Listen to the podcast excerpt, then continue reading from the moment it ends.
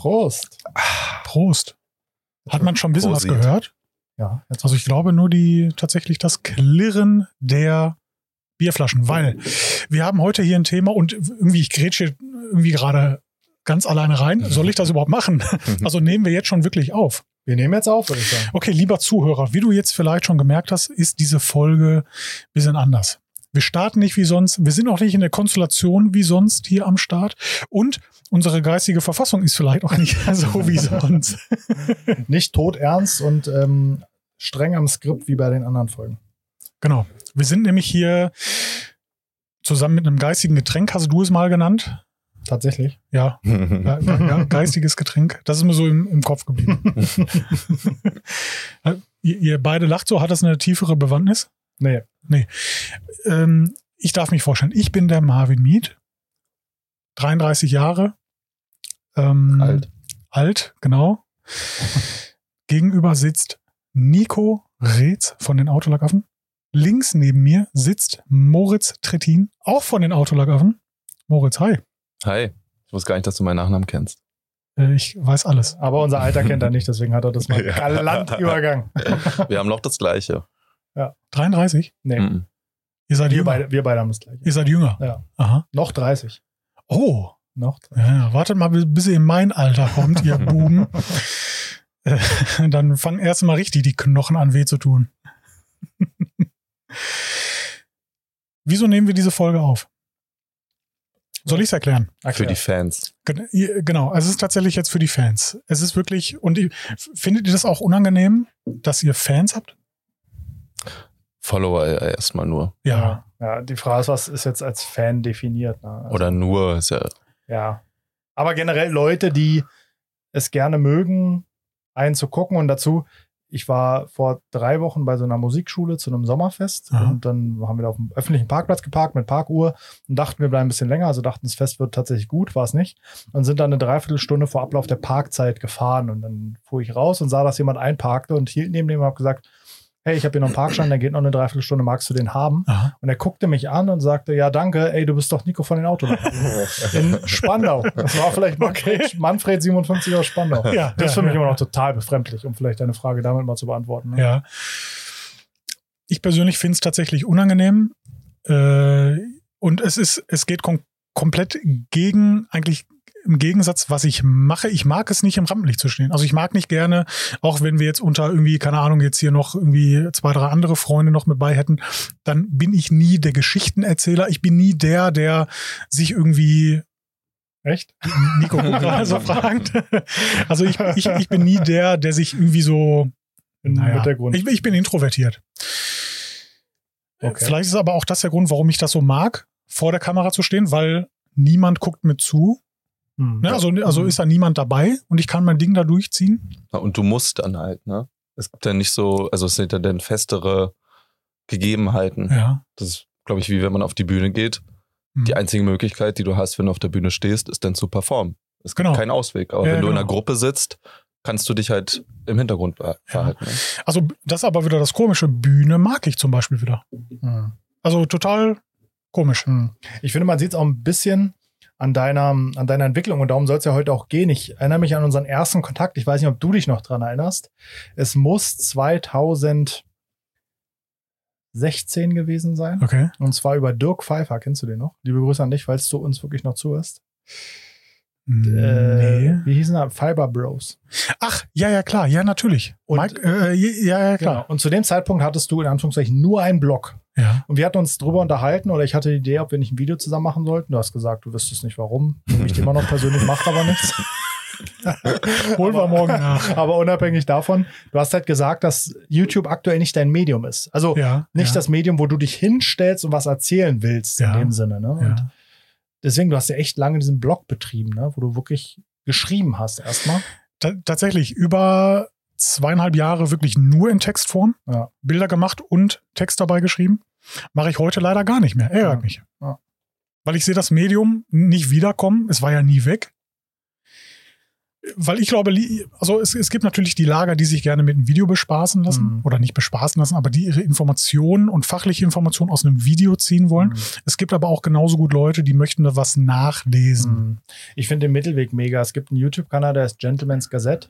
Der macht Aha. so klassische Herrenmode. Und jedes seiner Videos findest du auf seiner Seite komplett als Artikel runtergeschrieben. Ach krass. Kannst Video angucken oder darunter komplett das ganze Video als Artikel lesen. Boah, hätte, hätte ich so viel Langeweile, würde ich es auch Ich machen. glaube, der lässt die schreiben. Ja, ja, ja, klar. Ich glaube, eine Sache, die man nicht aus den Augen verlieren darf, ist, dass wenn man diese Videos macht, da natürlich ganz viel Information drin steckt, Mhm. die ihr freigebt in die Öffentlichkeit Mhm. und die für Leute, die am Thema hängen, auch super interessant sind, was aber natürlich mitschwimmt, gerade bei Videos, die 100, 200, 300.000 Aufrufe haben, sind Menschen, die sich das angucken, weil sie gerne anderen Leuten beim Arbeiten zu, zuschauen Mhm. Ja. und gerne sehen, wie ein dreckiger Sitz Mhm. nach sechs Minuten ohne Schweiß, ohne eigenen Schweiß, Mhm. sauber Genau. ist Ja, genau. und dreckiger Schaum da rauskommt, der dann Ja. abgesaugt wird. Ja. Ich glaube, das ist ziemlich befriedigend für viele Leute, die selber gar nichts mit dem Thema Auto oder Autopflege zu tun haben. Ja. Ich finde, wir sind jetzt schon ein paar Schritte eigentlich zu weit hier im Podcast vorangeschritten. Ähm, ich würde uns gerne erstmal alle vorstellen oder jeder stellt sich selber äh, irgendwie erstmal vor, warum dieser Podcast jetzt hier aufgenommen wird und warum auch der Mo mit dabei ist. Ja. Ähm, vielleicht erstmal zu mir. Gerne. Ich bin ja seit kurzem Vollzeit selbstständig. Davor war ich immer nebengewerblich tätig und davor habe ich es nur aus Hobby gemacht. Mhm. Also das war jetzt quasi so mein Werdegang rückwärts einmal. ich habe angefangen, ich möchte jetzt nicht die ganze Geschichte vollumfänglich erzählen, sondern nur so einmal kurz anreißen. Wir können gerne spä eins, äh, genau später tiefer einmal reinsteigen. Ähm, mein erstes Auto war ein BMW E30 in Delfingrau. Schön. Oh, wunderschöne Farbe. Welcher Motor? Ja, 316 natürlich. Ah, okay. Aber schönes Auto. ähm, damals für wirklich wenig Geld gekauft. Äh, auf der Rückfahrt nach Hause wusste ich auch warum. Fenster konnte man nicht mehr hochkurbeln, weil das Gestänge irgendwie äh, kaputt war. Ähm, sobald er warm war, brauchte der Anlasser, ich glaube, zehn Sekunden, damit das Auto ansprang. Okay. Und also es zog sich so hin mit Mhm. den Reparaturen am Auto. Da bin ich dann so ein bisschen gedriftet, ähm, was jetzt für mich erstmal nicht befremdlich ist, weil ich komme aus dem Kartsport. Mhm. Äh, meine Mutter war im Rennsport tätig, mein Vater war oder ist im Rennsport tätig. Und deswegen war das für mich nie, für mich nie so ein Problem, auch irgendwie so ein bisschen sportlicher zu fahren, sag ich mal. Mhm. Ähm, naja, wie es dann aber halt so passiert, geht nicht immer alles glatt, wenn man driftet. Und dann kam die Hecke dem Auto ein bisschen zu nah, dass dann da Kratzer rauspoliert werden mussten. Und da habe ich tatsächlich bei äh, Max Power hieß der Laden damals in Dorsten, meine erste Politur gekauft, Maguire Scratch X Ja. in so einer Plastiktube. Ja, Ja, ja. ja. und damit habe ich dann die Kratzer der Hecke rauspoliert. Per Hand. Ähm, per Hand natürlich, klar. Mhm. Mit Und- Polierwolle oder? Nee, ich glaube tatsächlich damals einfach nur so, yo Mutti, hast du noch irgendwie einen Lappen? nee, dein Papa ist heute nicht da. genau. Boah, gemein. Hoffentlich hört er den Podcast nicht. Nee, tut mir leid, Marvins Papa. Ja, und dann habe ich auf jeden Fall, also, oder wie, wie, wie es dann so ist, dann hat die Mutter einen Kratzer gehabt, dann hat die Tante einen Kratzer gehabt und dann ne, kommt man ja so von Höchstgen auf Stücksken und meldet sich in ein Forum an. Und dann hattest du einseitig einen 50er Bizeps, weil du die Kratzer hast.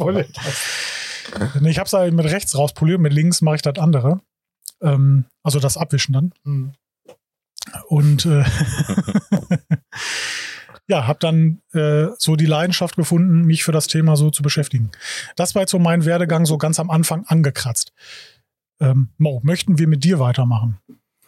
Ja, ähm, wobei der Start ja bei Nico lag. Mm, Ich war noch so ein bisschen am Studieren, wie sich dann später herausstellen sollte, äh, erfolglos. Zumindest auf dem Papier. Zumindest auf dem Papier. Was mal so fest. Ähm, wo, wurde im siebten Semester, ich habe Tourismus und Eventmanagement studiert, wurde im siebten Semester wegen einer Spanischprüfung aus dem fünften Semester Drittversuch nicht bestanden, exmatrikuliert. Aber Mo, wenn ich eins sagen darf, wir haben äh, uns vor drei Wochen oder vier Wochen ungefähr getroffen. Wir haben Tapas zusammen gegessen. Ich habe noch nie jemanden erlebt, der so sicher Tapas bestellen konnte. Und du hast sogar nicht mal den kompletten Namen von der Liste vorgelesen, sondern richtig wie so ein Inside-Spanier. nur so diese Hauptnamen von dem Gericht. Ne, also dieses so, ich weiß ganz genau, was es bedeutet. Ich brauche nur so dieses Polo irgendwas sagen. Und nicht den ganzen Namen vom Gericht. Fand ich geil. Ja, wäre es in, dem- wär's in der Prüfung ein bisschen mehr um Essen gegangen, wäre es wahrscheinlich wär's für mich besser ausgegangen. hätte ich da eine Paella kochen können, so, dann hätte ich Ja. das Studium sicher in der Tasche. Ja. Mm, Ja, zu dem Zeitpunkt, als ich, äh, also ich bin mit Nico schon seit, äh, seit geraumer Zeit befreundet, bestimmt seit 15 Jahre. 15 Jahren oder Mhm. so. Ähm, wir haben auch zu der Zeit uns kennengelernt, weil wir zusammen Mucke gemacht haben. Und zwar waren wir äh, Deutschrapper.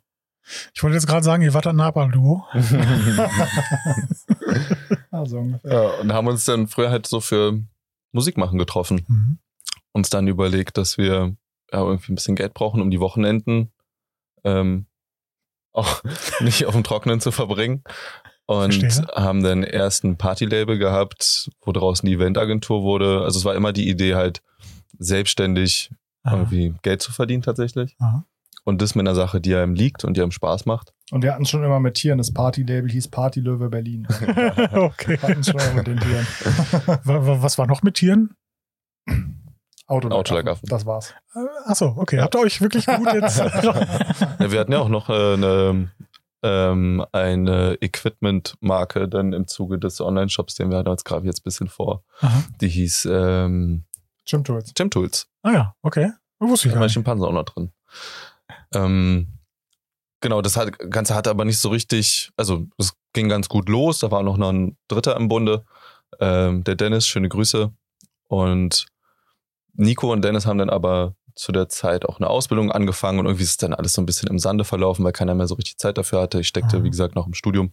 Und so haben wir dann die Eventagentur, was so die erste gemeinsame, das erste gemeinsame Projekt war, eingestampft. Mhm. Und Nico hat sich dann, ich glaube, parallel oder zum Ende hin auf Mhm. jeden Fall auf Grundlage der Youngtimer-Sammlung seines Vaters ähm, die erste Poliermaschine zu Weihnachten schenken lassen. Mit so ein bisschen Equipment. Ah. Lupus. Lupus Okay. Einsteigermaschine im ganzen Set 600 Euro, weiß ich noch ganz genau. Also Mhm. die Maschine habe ich geschenkt bekommen, den Rest habe ich mir dazugestellt quasi Okay. und damit ging es dann so wirklich los. Ne? Okay.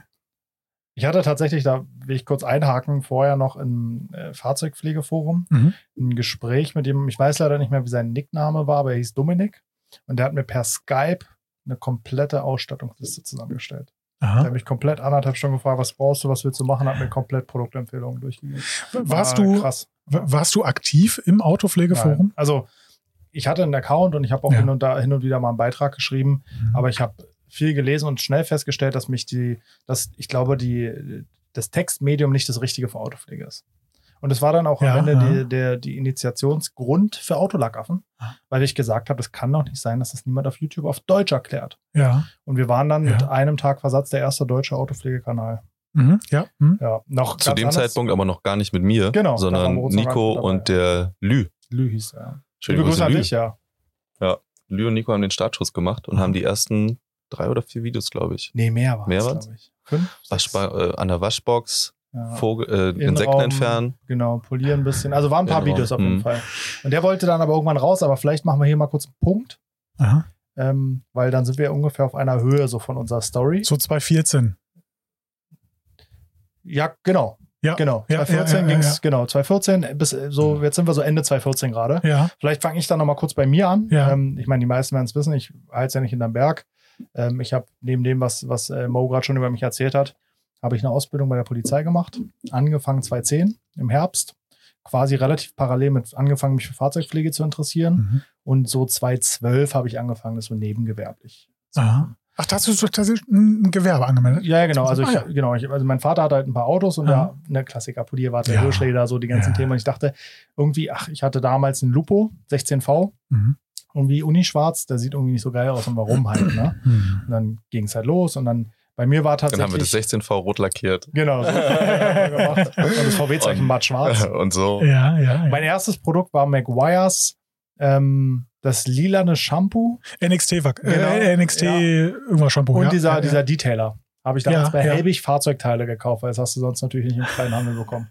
Wir zusammen, glaube ich, sogar damals, ja. Ja, ja und dann, genau, kam der Part, den, den Mo gerade erzählt hat. Ja. Also ich muss tatsächlich sagen, ich war mit meiner Geschichte noch nicht im Jahr 2014. Bei mir war es so das Jahr 2009, 2010 ungefähr, wo ich mich in den Autopflegeforum angemeldet habe. Und für mich war relativ schnell klar, dass das so mein Hobby wird, was ich betreiben möchte. Mhm. Ich habe dann mich relativ viel engagiert im Autopflegeforum, hat viele Beiträge geschrieben, habe ja auch schon, wie im vorherigen Podcast erwähnt, 2011 äh, einen Beitrag in einer Fachzeitschrift veröffentlichen dürfen, Mhm. wie man eine Lackreinigungsknete richtig anwendet. Und ja, weil ich glaube ich schon früher gemerkt habe, wenn man was richtig verstehen, verstehen möchte, ist es wichtig, wenn man es lehren kann. Ja. Wenn du selber lehren kannst, ist es so der, für dich der beste Multiplika Multiplikator, es wirklich zu verinnerlichen und äh, dir das Wissen so anzueignen. Hm.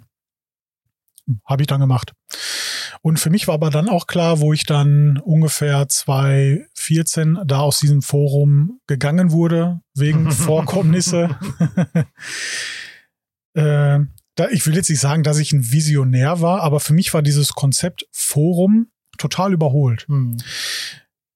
Jeder konnte seine Meinung dazu äußern zu einem bestimmten Thema und jeder hatte ja immer recht. Ja. Also gab es auf einmal eine Frage mit zehn Antworten und jeder von dieser, jeder, jede zehnte Antwort, also er hat sich als der Richtige gefühlt, nur er hat recht. Ja. Ähm, das fand ich halt doof. Und für mich, Wenn überhaupt ernste Antworten kommen. genau, meistens kam er dann, äh, dein Auto springt nicht an, hast du geguckt, ob der Tank leer ist. also, ne, so diese Herangehensweise. Ähm, Oder bitte Google nutzen oder Sufo nutzen. ja, genau, was bedeuten die Abkürzungen? Ja, guck ins Glossar. Ja. Nein, also für mich war dann relativ schnell klar, dass ich ein anderes Medium haben wollte, dass ich trotzdem Wissen weitergeben möchte. Aber der, der das konsumiert, soll ak akzeptieren, dass es quasi mein Wissen ist, meine Herangehensweise, meine Philosophie oder auch mein Wissensstand zu dem Zeitpunkt, wo ich das geschrieben habe. Mhm. Und das war dann der Blog.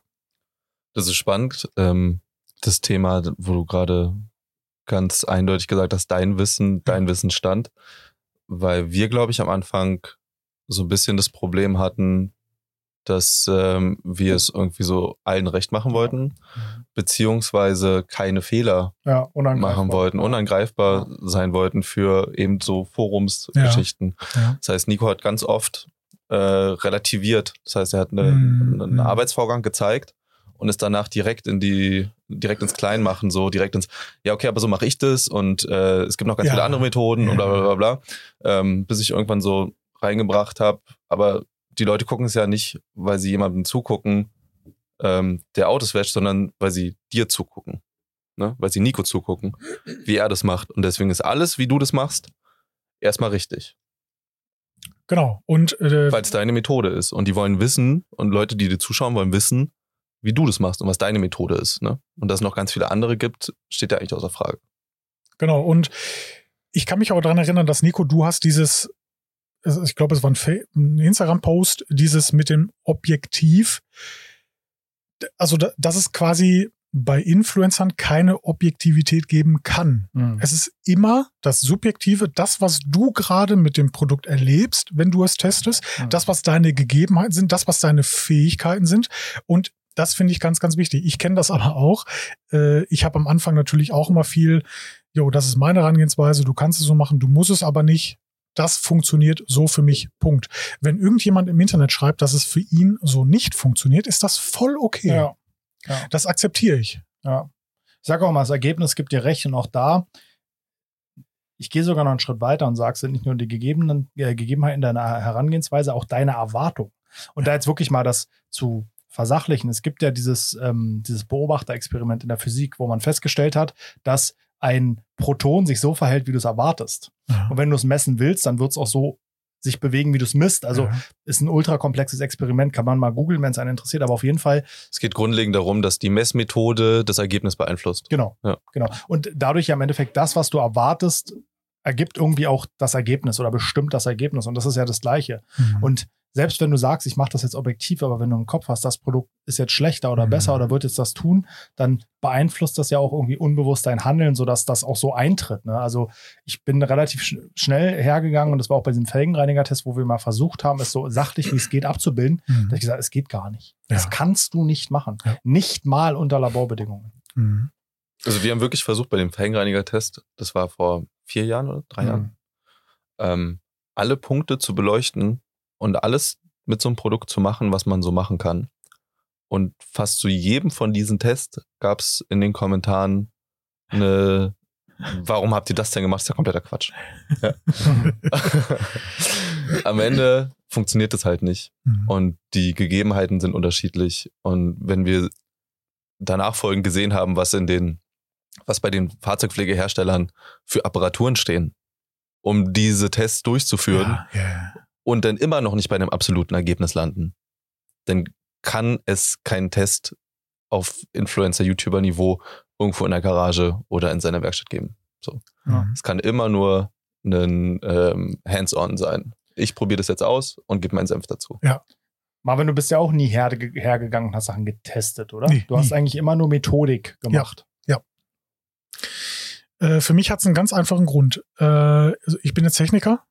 Das heißt, äh, für, für mich ist schon so in meine DNA verinnerlicht worden, was bedeutet ein Test. Mhm. Ein Test bedeutet nicht, wenn ich einmal ein Produkt auf einer Oberfläche anwende, Mhm. teste, ich mache jetzt Anführungszeichen, sondern das ist dann so ein Querschnitt. Mhm. Äh, wenn ich wirklich was testen möchte, dann brauche ich fünf absolut identische gleiche Gegebenheiten Mhm. beim Auftragen, zum Beispiel jetzt bei einer Keramikbeschichtung, ist so das schönste Beispiel, ähm, hör- hören wir ganz oft. Ich habe die Keramikbeschichtung jetzt auf mein Auto getestet, da hat sie nicht funktioniert, biete ich meinen Kunden nicht an. Mhm. Okay, das war jetzt deine, also dein Versuch auf deinem Auto. Mhm. Wie, wie war die Gegebenheiten? Also was für eine Luftfeuchtigkeit herrschte, was für eine Temperatur, Ja. wie lange ablüften lassen nach Herstellerangabe oder nach deiner Methodik etc. pp. Und deswegen war es für mich immer sehr, sehr schwierig, das darzustellen, einen Test zu machen. Mhm. Weil ich finde, das gibt es nicht. Dieses, ich mache jetzt eine Motorhaube, teile die 50-50, links mache ich das Produkt, rechts das Produkt, was ist besser? Nein, das ist nur, das ist dann nicht die Aussage, das Produkt ist besser, weil das jetzt da in diesem Test besser performt. Punkt. Das gibt es nicht. Mhm. Das Ja. möchten aber ganz viele nicht akzeptieren. Und das sind dann meistens auch nicht Techniker, muss ich sagen. Mhm. Nee, es geht immer um reproduzierbare Ergebnisse. Genau. Wenn man zu einem Ergebnis kommt und das validieren will, muss es immer wieder unter den gleichen Umständen das, Genau. den gleichen Ausgang haben. Genau. Und dann reicht nicht nur, es ein- oder zweimal zu testen, sondern jo, oft. Also ich rede jetzt auch nicht davon, dass es dann 50 Mal Ja. denselben Ausgang haben muss, aber naja, schon häufig. Ja. Auf der anderen Seite kommt es ja natürlich alles aus einem Hobby, ne? bei Ja. den meisten, die irgendwie auch bei YouTube und Instagram angefangen haben. Und da geht's ja in erster Linie um deren Auto. Mhm. Das heißt, ich kann dann schon nachvollziehen, dass jemand es einen Test nennen möchte, Ja, ja. aber halt nur im privaten Bereich und es hat keine Aussagekraft für andere Umstände. Mhm. Aber wenn es darum geht, ich habe einen Blog, da geht es um meinen GTI Ja. und ich mache jetzt einen Test, welches Wachs performt am besten auf meinem GTI, dann Mhm. komme ich schon zu einem Ergebnis. Mhm. Aber ich kann es nicht für die Allgemeinheit rausposaunen und damit Meinung machen. Ne? Das ist halt schwierig. Genau, also die, die Quintessenz liegt halt darin, dass man nie eine Aussage treffen kann, das Produkt ist, Produkt ist A schlecht, Produkt B ist schlecht, sondern Immer alles ins Verhältnis setzen. Ja. Mhm. Wenn man Ja. mehrere Produkte gegeneinander auf einer Oberfläche sich anguckt, kann man halt sagen, auf dieser Oberfläche ist das Produkt gut, das Produkt nicht so gut. Mhm. Aber ja, absolut. Jetzt mal eine andere Sache, die gerade für mich am Anfang war Glossboss, war es ja nie du, sondern es war ja mein Team. Also Glossboss war für mich Ja. immer ein Team und ich habe lange nicht ähm, durchgeblickt, wie da jetzt die Konstellation ist. Vielleicht kannst du da mal den Verlauf so ein bisschen beschreiben. Wer hat damit Gerne. angefangen und wie hat sich entwickelt? Im Grunde genommen waren wir eine Gruppe von Verstoßenen und ich war der Oberanführer der Verstoßenen. Nein, also ähm, Glossboss war schon immer meine Idee. Es war auch mein Name, es war auch immer meine Verantwortung, es war auch immer ich, der im Impressum stand. Aber Glossboss waren immer ganz, ganz viele Leute. Hm. Ähm, ich weiß, wenn ich jetzt die Leute aufzählen müsste, ich würde garantiert einen vergessen, der wird sich dann von Schlips getreten fühlen, deswegen fange ich erst gar nicht damit an. Hm. Aber Glossboss waren immer Leute, mit denen ich sympathisiert habe, die auch nicht alle 100% High-End-Detailer waren, sondern die auch ganz jo, normale Anwender waren, die wirklich nur ihr Mhm. eigenes Auto gepflegt haben. Und die haben dann entsprechend Berichte in den Blog eingestellt. Das war aber dann auch mal ganz klar zu differenzieren. Ist das jetzt ein Bericht, wie zum Beispiel ich ihn eingeschrieben habe, was passiert, wenn man eine Keramikbeschichtung gar nicht abträgt? Hm. Also wirklich, was passiert dann? Mhm. Kann man es abpolieren mit Knete, Entfetter oder schleifen? Man muss es schleifen. ne? äh, bis hin zu, jo, ich habe jetzt hier mal, äh, ich weiß nicht, Polymer Net Shield äh, Mhm. auf mein Skoda angewandt. Da, so, es gab Ja. diese komplette Ja. Bandbreite von wirklich fachlich richtig ins Detail, was passiert, wenn es richtig scheiße wird, zu was kann der Otto Normalverbraucher anwenden. Hm. Ja, und das war schon immer Glossboss. vollumfänglich, würde ich sagen. Hm. Bisschen was fürs Auge, schöne Bilder. Das bei mir auch mal, nee, wirklich, das bei mir immer von Anfang an ganz, ganz wichtig, dass es optisch immer schön aussieht, dass es nicht einfach nur irgendwelche Handybilder sind und Hm. einfach dahin geklatscht, sondern es muss schön aussehen. Hm. Das sieht man ja auch an dem gesamten Material, was so aus deinen Fingern kommt. Ja. Also ich fand, du warst schon immer einer der schönsten, oder du hast schon immer den Ich hasse dich übrigens für deine schönsten YouTube-Channel gemacht. Und die Wheels, Frag mal Mo, ich Richtig habe gesagt, wir müssen sowas Ja. machen und dann machst du den Mist einfach noch mit dieser Top-Figur dem Scheiß Fukuhida. Das können wir gar nicht übertreffen. Das hast du schön versaut. könnten wir sowieso nicht, weil der, Einzige, der in Person einsteigen kann aus der ganzen Szene, ist, glaube ich, Marvin. Also das war wirklich Vielen Dank. eine. Punktlandung. Also jetzt im Nachhinein, wenn du mich fragst, wer muss so Reels machen, ja, muss ich Ja. leider neidlos anerkennen, das bist du und nicht ich. Hör mal, Marvin. Vielen Ja. Dank. Hammer. Hammer, Mann. Hammer. Sag mal, sag mal. Absoluter Ich habe Hammer. jetzt sogar noch eine dritte Person Sag mal, Marvin, hör mal. Okay. Der Ronny aus Schkeuditz. Aus Schkeuditz? Ja, der ist die dritte Person. Äh, Video kommt online am Sonntag. Also, Sehr schön. Vielen Dank. Ja. Ich fühle mich geehrt. Danke. Ich kann ja noch mal einen kurzen Abriss machen. Wir waren jetzt gerade so bei 2014. Mhm. Nico ähm, hat mit dem Lü die ersten Videos gedreht, hat mich dann rekrutiert, ihm das ein oder andere Mal auf dem Parkplatz ähm, seiner Eltern zu helfen, ähm, da Autos zu machen. Das Ganze unter so einem Quick-Up-Zelt, was Nico sich bei einem ehemaligen Kollegen geliehen hat, der darunter normalerweise Burger gebraten ja, hat. Da kam auch so mal die eine oder andere Fetttropfen runter. Das hat also immer nach Burgern, nach alten Burgern gerochen, wenn wir, wenn wir Autos gemacht haben. Und das waren halt original erst die von seinem Vater und wir haben tausend Sachen ausprobiert und dann aus der Nachbarschaft mal ein, zwei.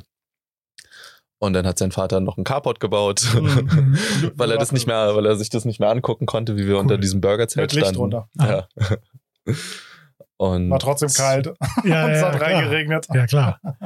dann hab, ähm, hat der Lü, glaube ich, nicht mehr so wirklich Zeit gehabt. Er Der hat mir Vollzeit vorgeworfen, dass ich das kommerzialisiere. Das war ja Ah, nur ein okay. Hobbyprojekt und ich würde es jetzt kommerzialisieren, weil dann immer schon die Idee im Raum stand, wir hängen irgendwie einen Shop dran. Ne? Wir haben halt immer, irgendwann Ja, überlegt. du wurdest einfach oft gefragt. Genau. Hey, was Stimmt, benutzt du stimmt, da? stimmt, ähm, stimmt, und ja, dann hast du die. Beratung gemacht und dann Ja. hieß es, kann ich das nicht bei dir kaufen? ja, Und dann war, ähm, also, nee, aber kriegst du nicht besondere Konditionen? Dann hast du, glaube ich, am Anfang für Leute ähm, eingekauft und so. Und noch, doch ja. wahrscheinlich gar nicht. Ist, glaube ich, verjährt. War, war 2010. ist, ist lange Verjährung. Genau, Sieben Jahre, glaube ich, ne? Verjährung. Kommt aufs Ich weiß es nicht. Achso, ah ja. War 1985. Naja, es war, hatte auf jeden Fall, da hatte es auf jeden Fall nicht, noch nicht die kommerzielle Idee, sondern die Nee. kam dann ähm, mit einem Online-Shop und äh, das haben Nico und ich uns dann ausgedacht, dass man vielleicht einfach Produkte halt anbietet, weil es da eh noch nicht so die große Vielfalt gab. Ne? Da gab es so eine Handvoll Shops, so drei, vier oder so. Ja, es gab so Lukos Autopflege 24, Mhm. Carparts. Köln. Nee, Soleo gab es noch Nee, gar nicht. Der also, kam. ja. Also Kanntet so, ihr noch Devil Gloss? Nee. Aus Berlin? Nee. Ja. Berliner Shop, Devil Gloss. Hatte Zaino und so und die ganzen Echt, Sachen. ja? Ja, ja, klar. Nee. Ja, klar. Schirm. Ja, den Online-Shop haben wir dann erst aus äh, einer Garage von meiner Mutter betrieben und dann irgendwann aus dem Keller von Nikos Eltern.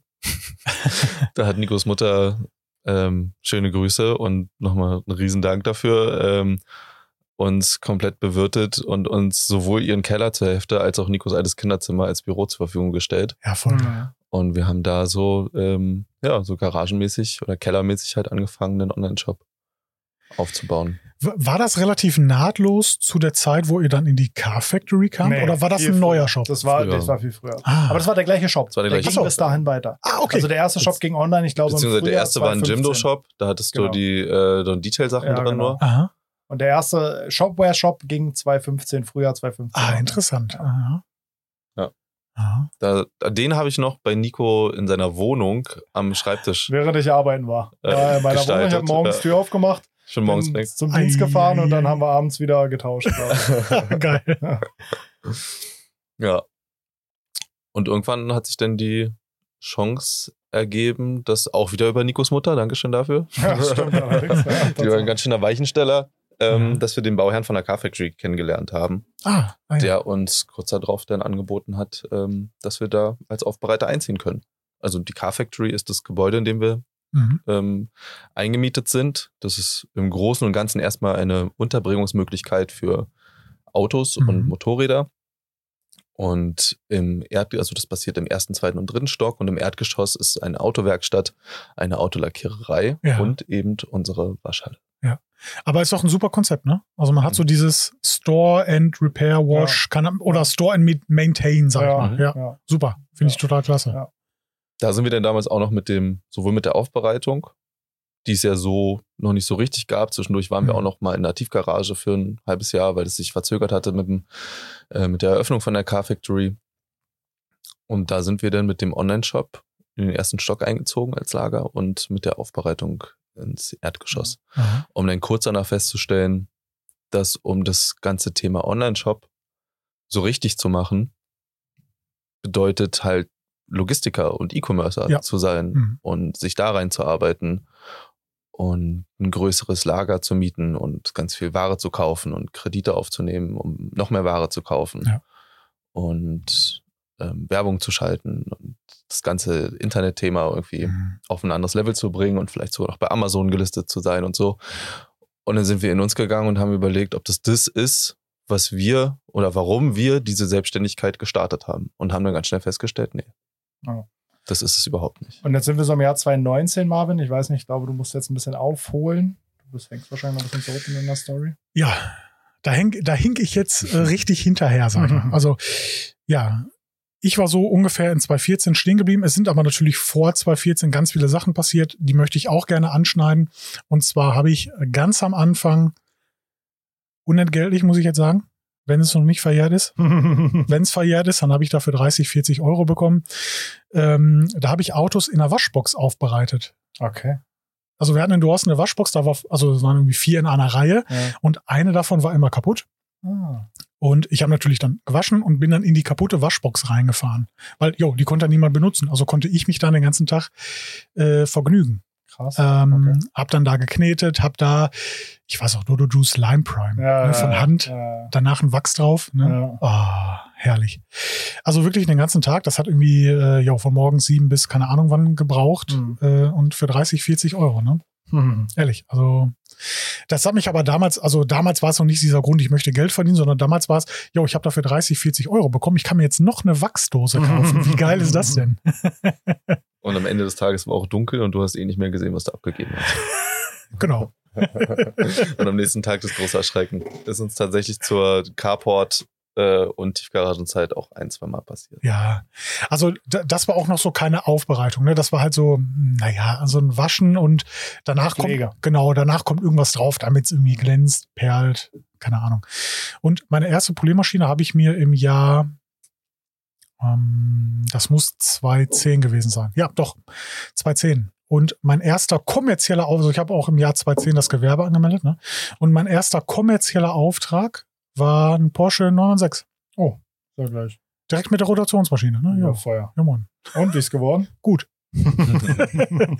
der Besitzer hat sich so gefreut, dass er vom Hof gefahren ist, Vollgas. Und unweit der äh, Einfahrt von, von dem jo, Platz, wo ich dann da ansässig war, wo ich kurzzeitig eine Halle hatte, stand ein Blitzer. Ey. Ist mir noch bis heute in Erinnerung. Der wurde dann direkt geblitzt. Aber Erste kommerzielle geblitzt, ne? Fahrzeug. Kannst du dich daran erinnern? Hm, Ja. Warte mal, der allererste müsste Mercedes, ja, ich bin auch nicht so viel besser, Mercedes SL 500 gewesen sein. Ah. Oh ja, ja, guck mal. Von einem Nachbarn von meinen Eltern tatsächlich. Aha. Weiß ich noch genau, zwei Tage, 200 Euro. Also ich habe damals äh, 260 Euro bekommen Ja. für die ganze Woche. Ne? Ja.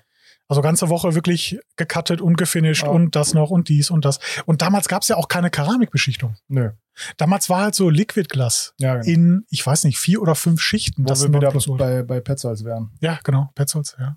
Ja. Oder wie gesagt, mein, äh, mein, mein ein beliebt, geliebtes 1Z Hartlands. Oh ja, was so milchig wurde. Ne? Genau, genau. Ja, genau. voll geil. ja, voll geil. Ja. Da, das haben wir früher wirklich oft verwendet. Es war aber wahrscheinlich am Ende auch eine Polymerversiegelung, ne? Ja, Da muss klar, ja irgendwie ja, sowas in die Richtung gewesen sein. Hm. Ja, Also wie Bildhammer.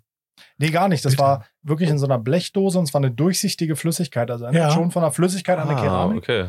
Und ist Ja. auch irgendwie ausgehärtet. Es wurde dann so Ja, milchig ja, auf dem ja, Lack. ja, ja. Und dann hast du richtig Fingerkrampf bekommen, das Zeug da wieder runterzukriegen. Ja, genau. Also genau, wenn du dann zu lange Ja. gewartet hast, äh, jo, hast du in den Wolf gerieben. Ja. ne? Ich, ich glaube, das größte Problem war, als wir alle damit angefangen haben, dass wir überhaupt kein Produktwissen hatten und aus der Industrie gerne Ja, so genau. ein, Ja, genau. ähm, wie haben sie es genannt, äh, Firmengeheimnis oft Ja, kam, wenn man nachgefragt hat, ja. Betriebsgeheimnis. ja. Ähm, und keiner so richtig rausrücken wollte, was ist es denn da eigentlich, was wir da vor uns haben? Und wir haben relativ früh erkannt, dass da ein Wissensdefizit, ein Informationsdefizit herrscht Mhm. und dachten uns, naja, aber es ist ja am Ende eine Reinigungschemie, Aha. Chemie oder Chemie. Hm. Und, Bitte äh, Chemie.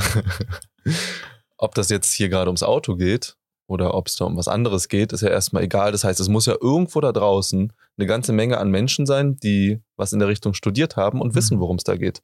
Und deswegen haben wir uns ähm, auch so 2015 eine Nachhilfe geben lassen in, wie nennt es sich, Oberflächenchemie, Mhm. Ah, um erstmal dahinter zu steigen, was sind denn überhaupt Tenside, warum Ja. alkalisch, warum basisch, wie funktioniert was, wie kann ich eine Oberfläche hydrophob machen, Mhm. warum will ich das überhaupt, hm. ähm, ist es, ne, warum wird man eine Versiegelung glatt, warum sind andere nicht glatt? Hm. Und das hat wenigstens schon mal so einen Anfang an Verständnis gebracht, womit wir es da zu tun haben, dass wir auf einer Kunststoffoberfläche hier arbeiten. Ne? Das ja Ja. viele erstmal, ne? Das war, also damals war das so, ja, na klar, ist ja Lack, aber ne? Ja. wir arbeiten ja nicht auf Metall, sondern Genau. wir arbeiten Mhm. auf einer Kunststoffoberfläche, Mhm, mhm. ne? Die Mhm. entweder auf Metall oder auf Kunststoff drauf ist Mhm. oder auf Carbon oder was weiß ich. Ich finde es aber interessant, weil wir tatsächlich dieselbe Motivation hatten.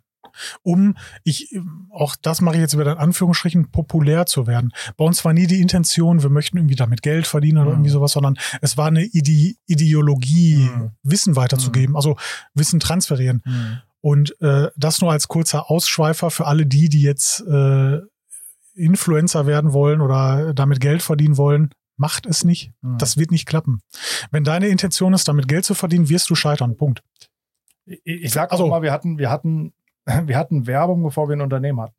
Wir Ja. hatten kein Unternehmen und mussten uns um Werbung Sorgen machen, sondern wir hatten erstmal Werbung aufgebaut, ohne überhaupt zu wissen, Ja. wofür. Ja. Ja. Sondern aus einer ganz anderen Motivation heraus. Das stimmt tatsächlich. Ja. Also es gab tatsächlich nicht den Plan von Anfang an mit YouTube Geld zu verdienen. Genau. Also ja. eigentlich war es eher so, dass wir gesagt haben, YouTube und YouTube oder Digital Money, Werbemoney ist ja bei uns in dieser Mini-Nische Ja. Mhm. komplett lächerlich, brauchen wir gar nicht Ja, drüber nachdenken. Wir machen die Videos, um Leute zu erreichen, um fürs Thema zu sensibilisieren und vielleicht springen da ja ein, zwei Kunden für die Aufbereitung bei rum. Ja. Und Mhm. vielleicht gibt es ein, zwei Leute, die sich ähm, dann tiefer dafür interessieren, es selber machen wollen und ein Produkt bei uns im Shop kaufen. Mhm.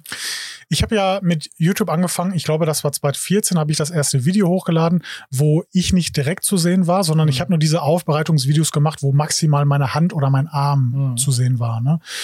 Ähm, man traute sich ja irgendwie auch noch nicht so direkt vor der Kamera zu stehen. Nico, bei dir war es anders, weil ich, ich finde, du hast so ein ganz komisches Schamgefühl. Wieso, nur weil, Weil- ich jetzt hier nackt vor dir sitze oder was ist dein Problem? Ja, und dann Füßeln müssen wir jetzt auch nicht mehr weitermachen. Ne? Also das wird mir zu viel.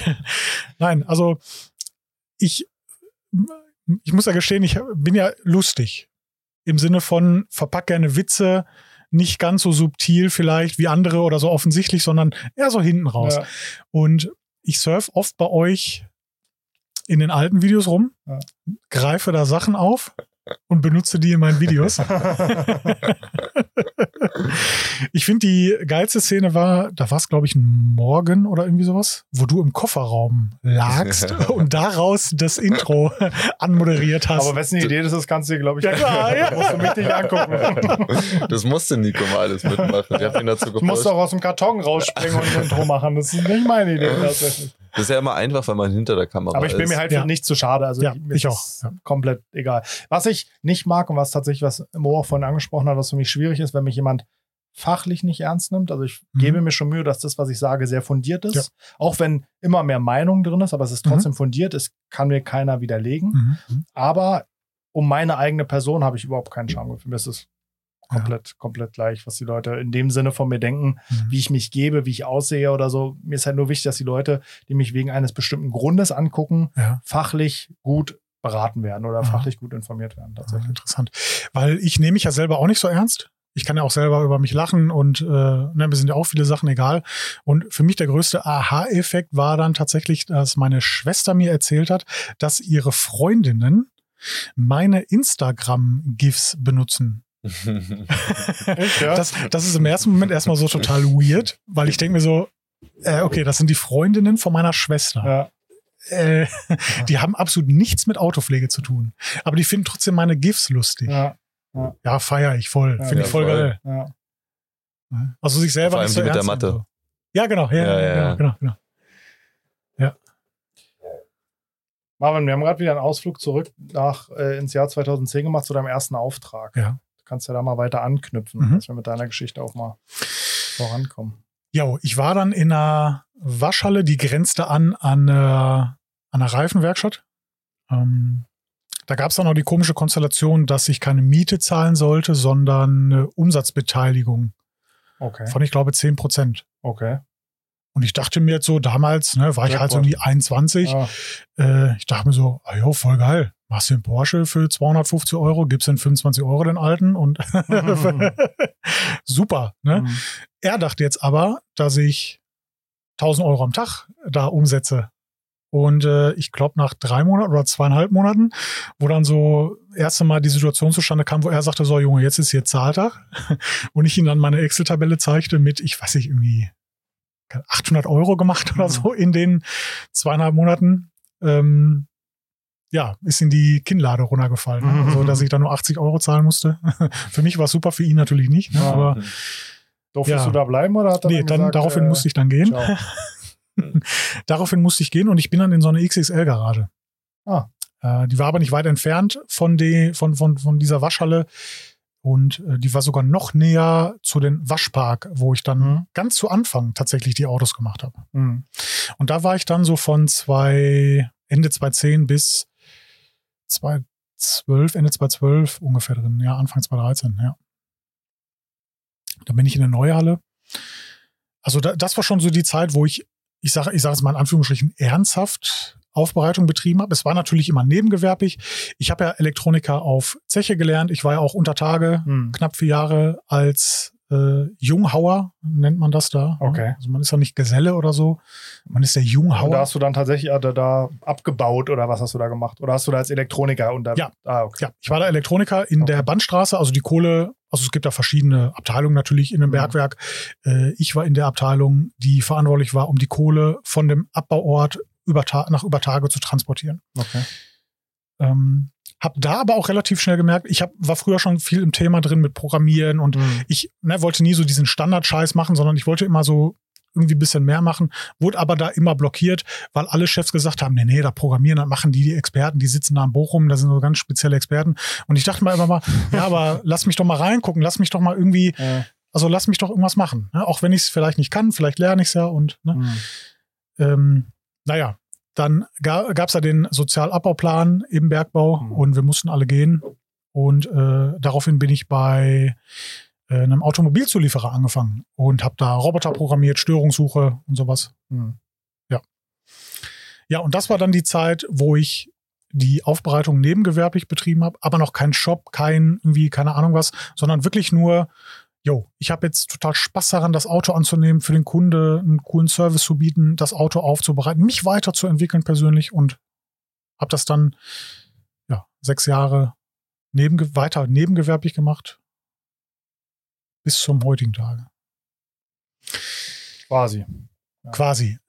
So, das war die Zeit 2012 bis 2014, 2015 ungefähr. Mhm. Du bist immer noch in der Halle. Das ist die Nee. besagte. Nein, nein, nein, nein. Äh, ich bin ja schon zweimal umgezogen tatsächlich. Und äh, das letzte Mal umziehen war tatsächlich nur von der Halle nebenan in die Halle ein weiter. Ne? Ja. Äh, es ist der gleiche Garagenhof gewesen. Und äh, ja, habe mich leider verkleinert bei der Halle, dafür aber Lager mit dabei und Toilette und sowas. Ja. Also ne, war es für mich besser, fließend Wasser und so, ne? Schon hilfreich, ja. hilft schon mal. und äh, ja, habe dann ganz lange weiterhin nebengewerblich Autos aufbereitet. Immer am Wochenende. Ne? Mhm. Also es war immer so am Wochenende, unter der Woche meistens nie an der Halle gewesen. War es bei euch anders? Wart ihr auch unter der Woche immer richtig aktiv? War ja eh ein Sonderfall bei uns. Mhm. Ne? Also als ich das, sag ich mal, ohne, ohne den Kanal nebengewerblich gemacht habe, hatte ich ja eh Schichtdienst. Das heißt, bei mir gab es kein Wochenende unter der Woche. Mhm. Aber es war an meinen freien Tagen. Ne? Ähm, und dann später, ja, war, war, also wir hatten ja eh beide keinen, keinen normalen Job mehr. Ne? Ah. Als Mo aus dem Studium raus war, war er dann Ich habe währenddessen Bühnenbau gemacht Genau. Ah ja. ah, und so ein bisschen Eventtechnik, aber hauptsächlich Schleppen. Okay.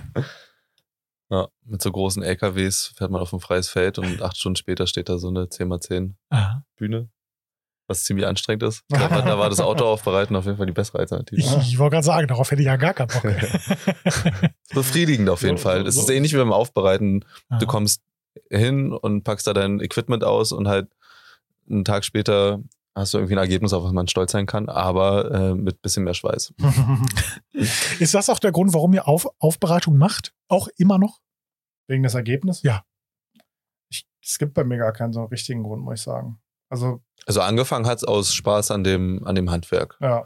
und sich so in was reinfummeln, was nicht so viele machen und das dann auch noch auf diesem Level mit irgendwie Q-Tips an dem Auto dran rumfummeln und ja. ne? Und äh, dann kam irgendwann die iBreed Nano und dann hat man sich Oh. halt schon gefühlt wie der übelste Profi. Ja, ja. Man hat sich so eine, so eine Schutzbrille aufgesetzt, an der am besten noch Licht dran war. Ja. Und ne, sich so reinfummeln in Sachen, das fand ich schon immer cool. Können wir, können wir auch mal bitte darüber sprechen? Früher gab es keine 50er oder 30er Ja. Polierpads. Das Ja. gab es Alles früher mit Hand. nicht. All- all- Genau, entweder mit der Hand oder man hat halt gesagt, ah ja, komm, dann mache ich halt ein bisschen auf Kante, ne, ähm, auf der Rota irgendwie. schon gehen, ja. Ja. Passt schon, ne? Ja. Ja. Gab es früher nicht. Nee. Früher 500 Watt Halogenstrahler. Die machst du heute mal an und danach eine Scan-Grip oder irgendeine andere Lampe und du siehst Sachen, wo du denkst, oh Gott, oh Gott, oh Gott, wie konnte ich früher damit arbeiten, ne? Wir Ja. haben mit so Bauscheinwerfern auch angefangen. Ja, ja, genau, diese 500 Watt Und dann einem, einem 3M Das hatten wir irgendwann eine Sun- Sun, die drei im Sanger. Die Ja, ist oh, Nachbauer. Und, und so eine, so eine teuer, das LED-Lenser, Ding. Taschenlampe. War viel zu teuer, die gar nicht. Schon ja, nachgebaut. 400 Euro kostet die, glaube ich, damals. Mit einem Akkuschrauber, Ja. einmal umgebautes Teil. Aber die Sungun hatte einen Vorteil, die konnte wirklich echte, das echte Licht oder die echte Immer Farbe noch. dann. ne? Die ist immer, noch ja, der ja. Scan Grip überlegen. Tatsächlich. Weil die halt LED die ist, ne? Lichtwiedergabe. In Sachen Farb, also Farbwiedergabe. Ja, ja, genau. ja. Mhm. Mhm. Weil die halt das ganze Spektrum abbildet. So ein Ja, LED ja. Ja. ist ja immer nur in einer Lichtfarbe. Ja. Und alles andere wird ja gemischt. Ja, ja, ja, ja, ja. Also die, die wird ja immer noch verkauft tatsächlich. Die kostet jetzt Mühe weniger. Die ist so 330 kostet jetzt ungefähr. Boah. Hm. Überleg mal, wie viel Kohle. Und dann schön mit dem Ventilator. Ja, ja, ja. Dafür, dass man eine mobile Halogenlampe Ja. hat. Ja, genau. genau. Finde ich auch Quatsch. Boah, verrückte Zeit, oder? ja, Wahnsinn. Ja, und wir hatten früher alles halt dann so auf mobil ausgelegt, in so Stanley-Koffern. Und es Ja. war immer Ah, ein, ein Riesenbohai, das erstmal alles irgendwie aufzubauen, alles auszupacken, dann sich äh, auch noch nach dem Material die ganze Zeit zu bücken und am Ende dann Mhm. irgendwie alles wieder zurückzubauen und die private Waschmaschine für die Tücher zu benutzen, ja, ja, ja ähm, die dann auch irgendwann so schwarze Ränder hatte. Aber es war keine schlechte Zeit, muss ich sagen. Wir hatten da sehr, sehr viel Spaß auch. Ähm, mit Aber der, auch sehr mit der viel. Nächte uns um die Ohren geklappt. Ja. Und Ja, ja. Mo hat es vorhin ja schon mal angedeutet, diese eine Szene mit sah gut aus und dann doch nicht mehr war tatsächlich, werde ich nie vergessen. Uni schwarzer Renault Megane Hm. war eine Verkaufsaufbereitung. Aber damals für Nachbarn, ne, also wir haben auch, ich glaube, wir haben 800 Euro dafür bekommen. Also auf eine gute Summe. Wow. Haben gesagt, wir geben mal Gas, dreistufig poliert Aha. unterm Carport. Dann fing es irgendwann an, in den Carport zu regnen. Haben wir gesagt, okay, jetzt müssen wir umziehen. Wir hatten zwischenzeitlich schon mal so, das war eine alte DDR-LKW-Garage, aber auch mit Licht drin und so. Also schon mal ein Upgrade geholt. Die war zwar noch nicht eingerichtet, haben wir gesagt, komm, wir nehmen Heizlüfter mit, stellen uns da rein, dass wir wenigstens jetzt. Nee, es wurde dunkel. Wir hatten noch kein Licht im Dunkel Carport. und kalt. Das war dunkel und Und kalt. dann haben wir uns da reingestellt, haben das Auto fertig poliert, anderthalb Tage. Es war trotzdem eisekalt. Aha. Wieder zurückgefahren, Klebeband abgezogen und festgestellt, wir haben Haze. Oh, oh ja. Weil es gab ja keine Scan Grip. Ja, ja, ja. Du musstest ja irgendwie mit deiner Taschenlampe und das sah gut aus Ja. und dann ziehst du Klebeband ab. Auf einmal ist unterm Klebeband schwärzer als da, wo du poliert hast. Ja, das ist zu Zeiten, wo man noch abgeklebt hat wie so ein Lackierer. Ja, wo du wirklich Ja, wo jede Kante alles, noch abgeklebt alles hast. Ja, ja. Alles. Weil du wusstest ja nicht, was du da genau machst und was du Ja. da hast. Ja, ja. Ne? Das heißt, man dachte ja die ganze Zeit, man ist da irgendwie mit Atta äh, so, Ja. ähm, äh, so, so sch Ja. scharfer Schleifpaste Ja. auf dem Lack Ja. und will bloß nichts anderes berühren außer diesen Lack. Aber ich muss auch dazu sagen, die Polituren früher waren ja auch noch mal so ein bisschen anders. Ja, ne? ja. Aber also du hast so Sachen abgeklebt wie jetzt eine, eine, eine, eine Kante zwischen Karosseriebauteilen. ja, hast du halt abgeklebt, ja. eine Seite poliert, andere Seite abgeklebt Ja, und dann ja. poliert. Ein Totaler Irrsinn. Also, Ja. ja. Ja, interessant. Also sind, also du hast jetzt gerade schon gesagt, das war so der, der 800 Euro Auftrag. Könnt ihr euch noch an den Auftrag erinnern, wo ihr das erste Mal über 1000 Euro genommen habt? Weil ich kann's. Nee, dann erzähl du vielleicht das. Das war ein Dodge Durango. Also ein Riesenauto. Hm. Also ke- kennt ihr den? Das ist wirklich ein Monster von Auto. Ja. Typisch Ami. Durango. Ja, Dodge Durango. Wie so ein Ford F-150. Mhm. Also Okay. so diese, Äh, diese Ausmaße, sage ich ja. jetzt mal, so Siebensitzer auch und sowas, ne? Und äh, den habe ich, glaube ich, dreistufig poliert. Und danach, An der Uni schwarz, denn, oder? nee, grau, der war grau. Ah, ja. Und danach kam drauf, ich glaube, irgendwie C-Quarz oder also irgendwie, also schon eine Coating, aber Mhm. noch so eins von den, von den Anfangscoatings. Ähm, mir haben die Beine gezittert. Als ich den Kunde gesagt habe, es kostet jetzt ich nicht, 1100 Euro oder so, Mhm. habe ich gesagt. Und im selben Atemzug, ja, aber äh, ich wasche ihn dann auch noch mal und äh, du kannst ihn noch mal vorbeibringen. Mhm. Und äh, also direkt so Ang- Angst gehabt, dass er mich abweist von wegen von, ey, yo, das hat jetzt über 1000 Euro. Ja. Ich erinnere mich aber an einen anderen Auftrag. Und zwar, der, der war damals unheimlich viel Geld für mich. Aber heute, wenn ich überlege, was dafür gemacht haben, das war der erste Auftrag, der über 2000 Euro gebracht hat. Aha. Eine AC Cobra, Aha. die wir bis auf zwei Bauteile komplett dreistufig nass geschliffen haben Ui, und dann hochpoliert haben ui. für 2000 Euro. Das war damals Das ganze Auto war Wahnsinn. super schlecht lackiert. Ja, Ah. genau. Es war fast Ähm, komplett nachlackiert, Das war bis so, auf, so in British Racing Green. ich glaube, Ah, zwei Metallic. Kotflügel oder eine Tür und Kotflügel, irgendwie so. Und Okay. Rest war nachlackiert mit extremer Struktur. Kocher, Struktur, Ei, Orangenhaut, ei, ei. überall. Und da haben wir, glaube ich, eine Woche nur geschliffen. Oder? Ja. Es war eine Ja, Woche nur schleifen. Der war zwei Wochen da, der war. Ja. Ich glaube, wir haben eine Woche nur geschliffen, vier Tage poliert und dann nochmal einen Tag Keramikbeschichtung. Krass. Basecode SI3D HD. Weiß ich Aha, noch ganz krass. Haben wir noch zwischenzeitlich in die Sonne gefahren, um zu checken, ob wirklich alle Schleifspuren aus den Ecken und Kanten raus sind. Ja, ja, 2000 Euro. Und heute denke ich mir, Viel zu wenig. wenn ich das umrechne, müsste es dafür fünf nehmen oder noch Ja, mehr. ja, genau, genau, ja, ja, boah. genau. Ja. Mach, macht ihr das noch aktiv? Äh, wirklich so komplett schleifen? Nein, nein. Mal ein Bauteil, wenn nachlackiert und Ja. Struktur nicht passt, aber nein. Ja, aber auch, auch weil der Preis dann, glaube ich, einfach nicht mehr Erstens das und zweitens so kannst du es ja gar nicht.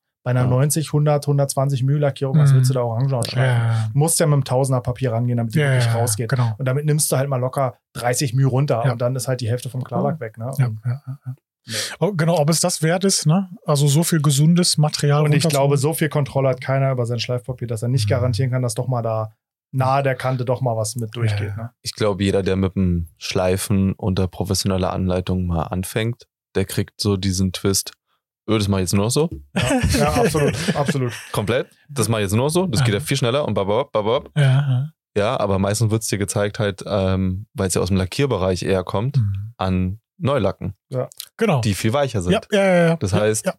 der ganze Schleifprozess ist der gleiche, aber das Hochpolieren Mhm. geht halt beim Neulack so Mhm. fertig. Mhm. Und wenn du da aber einen ausgehärteten 20 Jahre alten Lack hast, Genau. dann schleifst du den wie ein Weltmeister. Ja, genau. Und dann hängst du aber nochmal in vier, fünf Stufen Politur dran. Weil dann Und machst du den ersten Cut-Gang, hältst die Lampe Ja. drauf und kriegst erstmal einen Herzinfarkt, weil du denkst, alles voller um. Gottes Willen, das nichts kriege ich raus. nie wieder gerettet. Ja. Ja.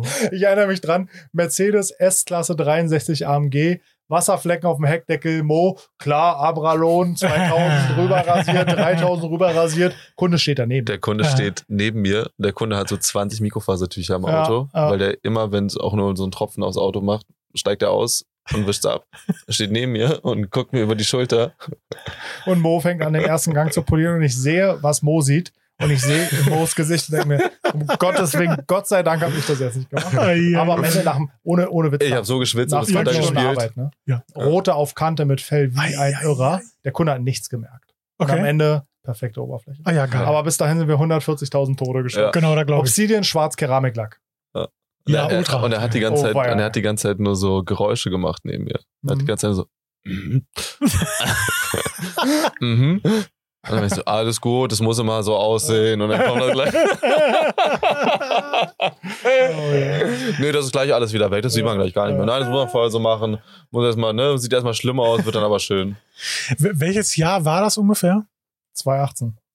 Ja, Ah, ist doch gar nicht so lange Das her. war schon Nee, in der also, Car Factory tatsächlich. Das war original so ein Routine eingeschliffen und sich selber komplett überschätzt. Ja, ja, ja. Ja. Also ble- bleiben wir vielleicht erstmal so im zeitlichen Rahmen. Ähm, vielleicht jetzt so die Jahre 2004, also wir sind jetzt so im Jahr 2014, 2015. YouTube hat bei euch schon richtig gut angefangen. Bei mir Ja. noch nicht. Nicht wirklich. Aber ja, wir waren auf jeden Fall schon da. Wir Aber ich muss tatsächlich euch beide mal kurz alleine lassen, weil die Ja. zwei Bier müssen jetzt mal ihren Mama. Weg raussuchen. Ja klar, äh, ich bin gleich wieder da. ja klar. YouTube hat gut angefangen. Lass mal kurz raus. Also die, Wir hatten auf jeden Fall die, wir haben YouTube auf jeden Fall als große Chance gesehen. Aha. Relativ zu Anfang schon. Und als Vervielfältiger. Also YouTube war immer für uns die, ähm, wie sagt man, die, die Tür nach draußen, Mhm, die, mhm. die, der, die Sache, die von heute auf morgen ganz viel Veränderung bringen kann. ja, könnte. Ja, ja. Ne? Also alles andere haben wir gesehen, Für- wenn wir für hier so dich? Aufbereitung machen. Für, für dich eine Veränderung oder für wen? Mhm. Für, dich. Für uns, ja. Ah, okay, okay. Für uns und alles, was wir tun. Das heißt, also mir vor allem war immer klar, dass wenn wir das mit YouTube gewuppt kriegen, Mhm. dass alles andere dann auch irgendwie geht. Ja, Ne? okay. Also, dass das so das ist, woran alles hängt. Wir können jetzt hier einen Online-Shop aufmachen, wir können jetzt hier eine Aufbereitung auf, aufmachen, ähm, wir können schon Schulungen geben, haben wir auch schon ganz zu Anfang gemacht. ja. Aber der große Knall, der wird nur passieren, wenn wir auf YouTube ähm, erfolgreich werden. Okay, also Wie weit man es auch immer definieren kann, aber Ja, so mhm. halt. Ne? Also YouTube war immer die Grundlage für alle anderen Sachen, die wir so ums Thema Autopflege drumherum gestrickt haben. Mhm. Da, damit du einfach die Reichweite Mhm. hast, um deine Projekte, Ziele etc. pp. umzusetzen. Ah, Ja. Interessant. Ich habe mit YouTube angefangen, keine Ahnung, Keine Ahnung. wirklich keine Ahnung. Ähm, ich habe schon immer gerne die Bilder gemacht, die ich immer schon gerne ästhetisch habe aussehen lassen. Das war ja auch der Grund dafür, dass ich die ersten YouTube-Videos nur halt so dieses, ne, ich will es nicht Carporn nennen, aber Mhm. halt schön anzusehen. Ja. Deswegen war ich auch nicht zu sehen, die ersten Videos. Bis Ganz im Gegensatz zu jetzt, wo du omnipräsent auch in deinem Online-Shop auf jeder, Ja. auf jeder Subpage bist. ja, ja, ja. Bist aber auch gut anzuschauen. Oh, danke, danke. Vor allem mit Mathe. Äh, warte ab, bis du den Ronny siehst. Ich bin gespannt. Aus Schkeuditz. Steht jetzt? Ähm, ich habe ja das, den ersten Vlog, der hieß übrigens Ich drehe am Dampfrad, weil wir hatten einen Alpina B10 mit Dampfrad in der Aufbereitung und das war der erste Vlog, den ich da gemacht habe. Also ich habe dann schon ganz, ganz lange auch sehr hochwertige Autos aufbereitet. Ich hatte dann auch schon in der ganz alten Halle, das war so 2010, 2011, einen R8er, McLaren, Hm. MP4-12C, ähm, also Sachen. Also ne, wirklich hochwertige Autos, die mir da schon anvertraut wurden, trotzdem ich so jung war, was mich irgendwie gewundert hat. Hm. Ich weiß nicht warum. Aber ja, das war dann so der erste Vlog. Und den ersten Vlog habe ich gemacht, weil es zu dem Zeitpunkt noch es noch niemanden gab, der diese komplette Aufbereitung einmal von vorne bis hinten gezeigt hat. Ihr habt ja auch immer nur so Teilbereiche gezeigt, wo es dann darum ging, das Thema zu erklären, was ihr gerade zeigt. Aber es war nie so dieses, der Tag Ja. beginnt um 7 Uhr und der endet um 19 Uhr und Ist, ist ein Konzept, was wir erst in der Car Factory angefangen haben, Mhm. unter dem ähm. Seriennamen Ja, One-Day-Job. ja, genau. ja. Davor aber auch komplett außer Acht gelassen, weil noch dieser Lifestyle-Charakter, der da ja irgendwie mitschwimmt, Aha. ne? wo es ja in so einem, so einem Video, wo man so ein ganzes Auto von Anfang bis Ende macht, ist natürlich auch so das ähm, Erfolgserlebnis für den Zuschauer, der die Heldenreise irgendwie begleitet, ne? Ja, die, die. Reise von Anfang bis Ende, aber natürlich äh, da der Lifestyle mehr im Vordergrund steht als die Informationsweitergabe. ja. Und Verstehe. wir, wir haben uns immer gerade zu Anfang eher als diejenigen gesehen, die versuchen, Informationen zu verteilen und Mhm. weniger diesen ästhetischen Ah, okay. Anspruch hatten, den man bei dir schon immer gesehen hat, Mhm, mhm. dass das hauptsächlich geil aussehen muss. Und sondern Das ist jetzt ein bisschen gemein. Das ist ein bisschen gemein jetzt. Es war ja fachlich doch schon auch immer. aber es war schon immer mehr, es war schon immer eher mit dem schwunzelnden Auge, was du Ja, gemacht hast. doch, und ja, es war, sah immer knackig aus. Ja. Und du bist fachlich am Anfang vielleicht eher auf die Enthusiasten und Hobbyleute eingegangen und hast die Profis erstmal außen vor gelassen. ja, voll. Und wir hatten halt die Vision, dass wir der größte Profi-Aufbereiter YouTube-Kanal sein möchten. Da- Und das- zwar, was hm, die Tiefe anging. Das heißt, so unser Zielgruppenavatar ähm, war relativ früh schon der Profi-Aufbereiter. Mhm. Für den haben wir die Videos gemacht. Ja. Und wenn sich das nur andere Leute angucken, dann ist cool. Mhm. Aber die Videos haben wir inhaltlich für Leute gemacht, die das auch als Erwerb betreiben Mhm. und damit Geld verdienen. merkt man ganz krass, weil ihr hattet ja auch zum Beispiel diese Serie Geld verdienen mit. Die gibt's ja immer noch. Geld verdienen mit Autopflege. Geld Ah, ja. Autopflege. Ah ja, okay. Ja. Führt ihr weiter? Daraus ist ja dann der Online-Kurs am Ende geboren, ne? Ja. Aus der ganzen Geschichte. Äh, Finde ich interessante strategische Ausrichtung. Und vermisst ihr das nicht auch bei den YouTube-Kanälen, die jetzt zurzeit aufploppen? Weil die haben gefühlt gar keine Ausrichtung. Hm. Es ist einfach nur, hoffentlich werde ich berühmt, dass ich damit Geld verdiene, oder? Ich muss sagen, ich krieg Aber- das gar nicht so mit. Ich habe schon vor paar Jahren eigentlich ehrlich gesagt aufgehört, mir andere YouTube-Kanäle anzugucken. Mhm. Einfach weil ich gemerkt habe, dass ich mir selbst damit nicht gut tue. Ich fange Mhm. schnell an, mich, mich in Frage zu stellen. Das ist tatsächlich so, muss man jetzt nach zwei Videos mal zugeben. ja. Und deswegen habe ich irgendwann mal aufgehört, mir das anzugucken, weil ich dann das Gefühl habe, noch mehr relativieren zu müssen und noch Mhm. alle mit einzuschließen. Mhm. Ne? Weil ich will halt, ich will halt niemandem irgendwie was Böses. Ne? Ja. Und niemanden irgendwie mit, mit einer Aussage, die ich treffe, unglaubwürdig machen. Ne? Das Aha. ist immer so bei mir eine große, große Motivation Ja. und ist auch immer noch. Ich will, ich gönne jedem seinen Erfolg und Ja. dem, das, was er tut. Und wenn der eine das mit Sachen und Aussagen tut, die ich nicht so gut finde, dann behalte ich es halt für mich. Ne? Wir haben auch überhaupt kein Konkurrenzdenken. Nee. Und zwar gar nicht Genau, von Anfang an. Das haben wir uns gegenseitig auch immer wieder ausgeredet. Wir haben immer von Mitbewerbern geredet. Mhm. Äh, und wir haben auch bei den Firmen, mit denen wir dann irgendwann angefangen haben zusammenzuarbeiten, ganz schnell klar gemacht, dass wir hier keine Grabenkämpfe austragen Mhm. und dass wir in einem anderen Jahrzehnt angekommen sind, als sie vielleicht damals ihre Firma gestartet haben und wir keinen Bock haben auf äh, One-Label-Strategie, sondern Mhm. wir uns immer ganz klar dagegen positioniert haben und gesagt haben, das ist hier ein Riesentopf, Mhm. da haben alle, Ja. da haben alle einen Platz drin. Und es muss hier, du musst hier nicht in, einer Produktverführung von dir gegen eine andere Firma schießen. Es reicht, wenn du mir erzählst, was dein Produkt kann. Und das war uns halt auch immer wichtig, ja. Ja. Aber weil, wer war denn deine, also ich meine, du sagst, du weißt nicht, warum du mit YouTube-Videos angefangen hast. Ähm, wusstest du denn, für wen du das machst? nee, tatsächlich auch nicht. Also meine, für mich gab es keine richtige Zielgruppe, wo ich sagen konnte, meine Zielgruppe ist unter 30, fährt das Auto, Mhm. hat die Hobbys, hat das, den Einkommensstatus, hat keine Kinder. Das gab es nicht für mich. Für mich war es einfach nur, was ich auch schon immer in den Blogberichten ein bisschen versucht habe, dass man den Bericht liest, Informationen rauszieht, aber immer mit einem Schmunzeln, immer mit einem Mhm. gewissen Witz. Mhm. Und das, das war ja auch immer sehr präsent in allen Videos, die ich gemacht habe. Jedes Video hatte immer einen Witz mit dabei. Mhm. Ob der jetzt direkt von Anfang an offensichtlich war oder mal versteckt oder irgendwie sowas, Mhm. äh, sei jetzt mal dahingestellt. Aber die, die mich jetzt schon von Tag eins verfolgen, die lachen.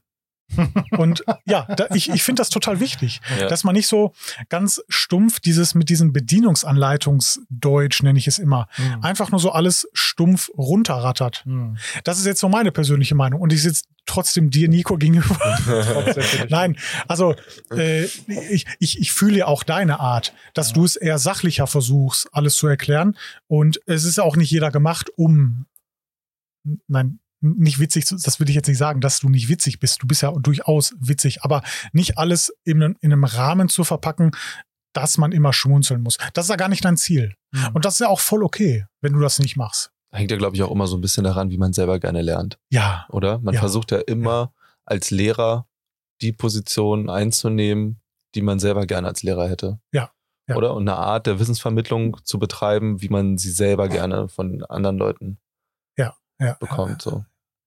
Ich äh, durfte ja tatsächlich auch eine didaktische Ausbildung genießen und sehr viele Sachen, die mir da gelehrt wurden, habe ich schon ganz intuitiv von Anfang an richtig gemacht. Mhm. Weil ich hatte schon vorher Azubis betreut, ohne diese Ausbildung zu haben. Mhm.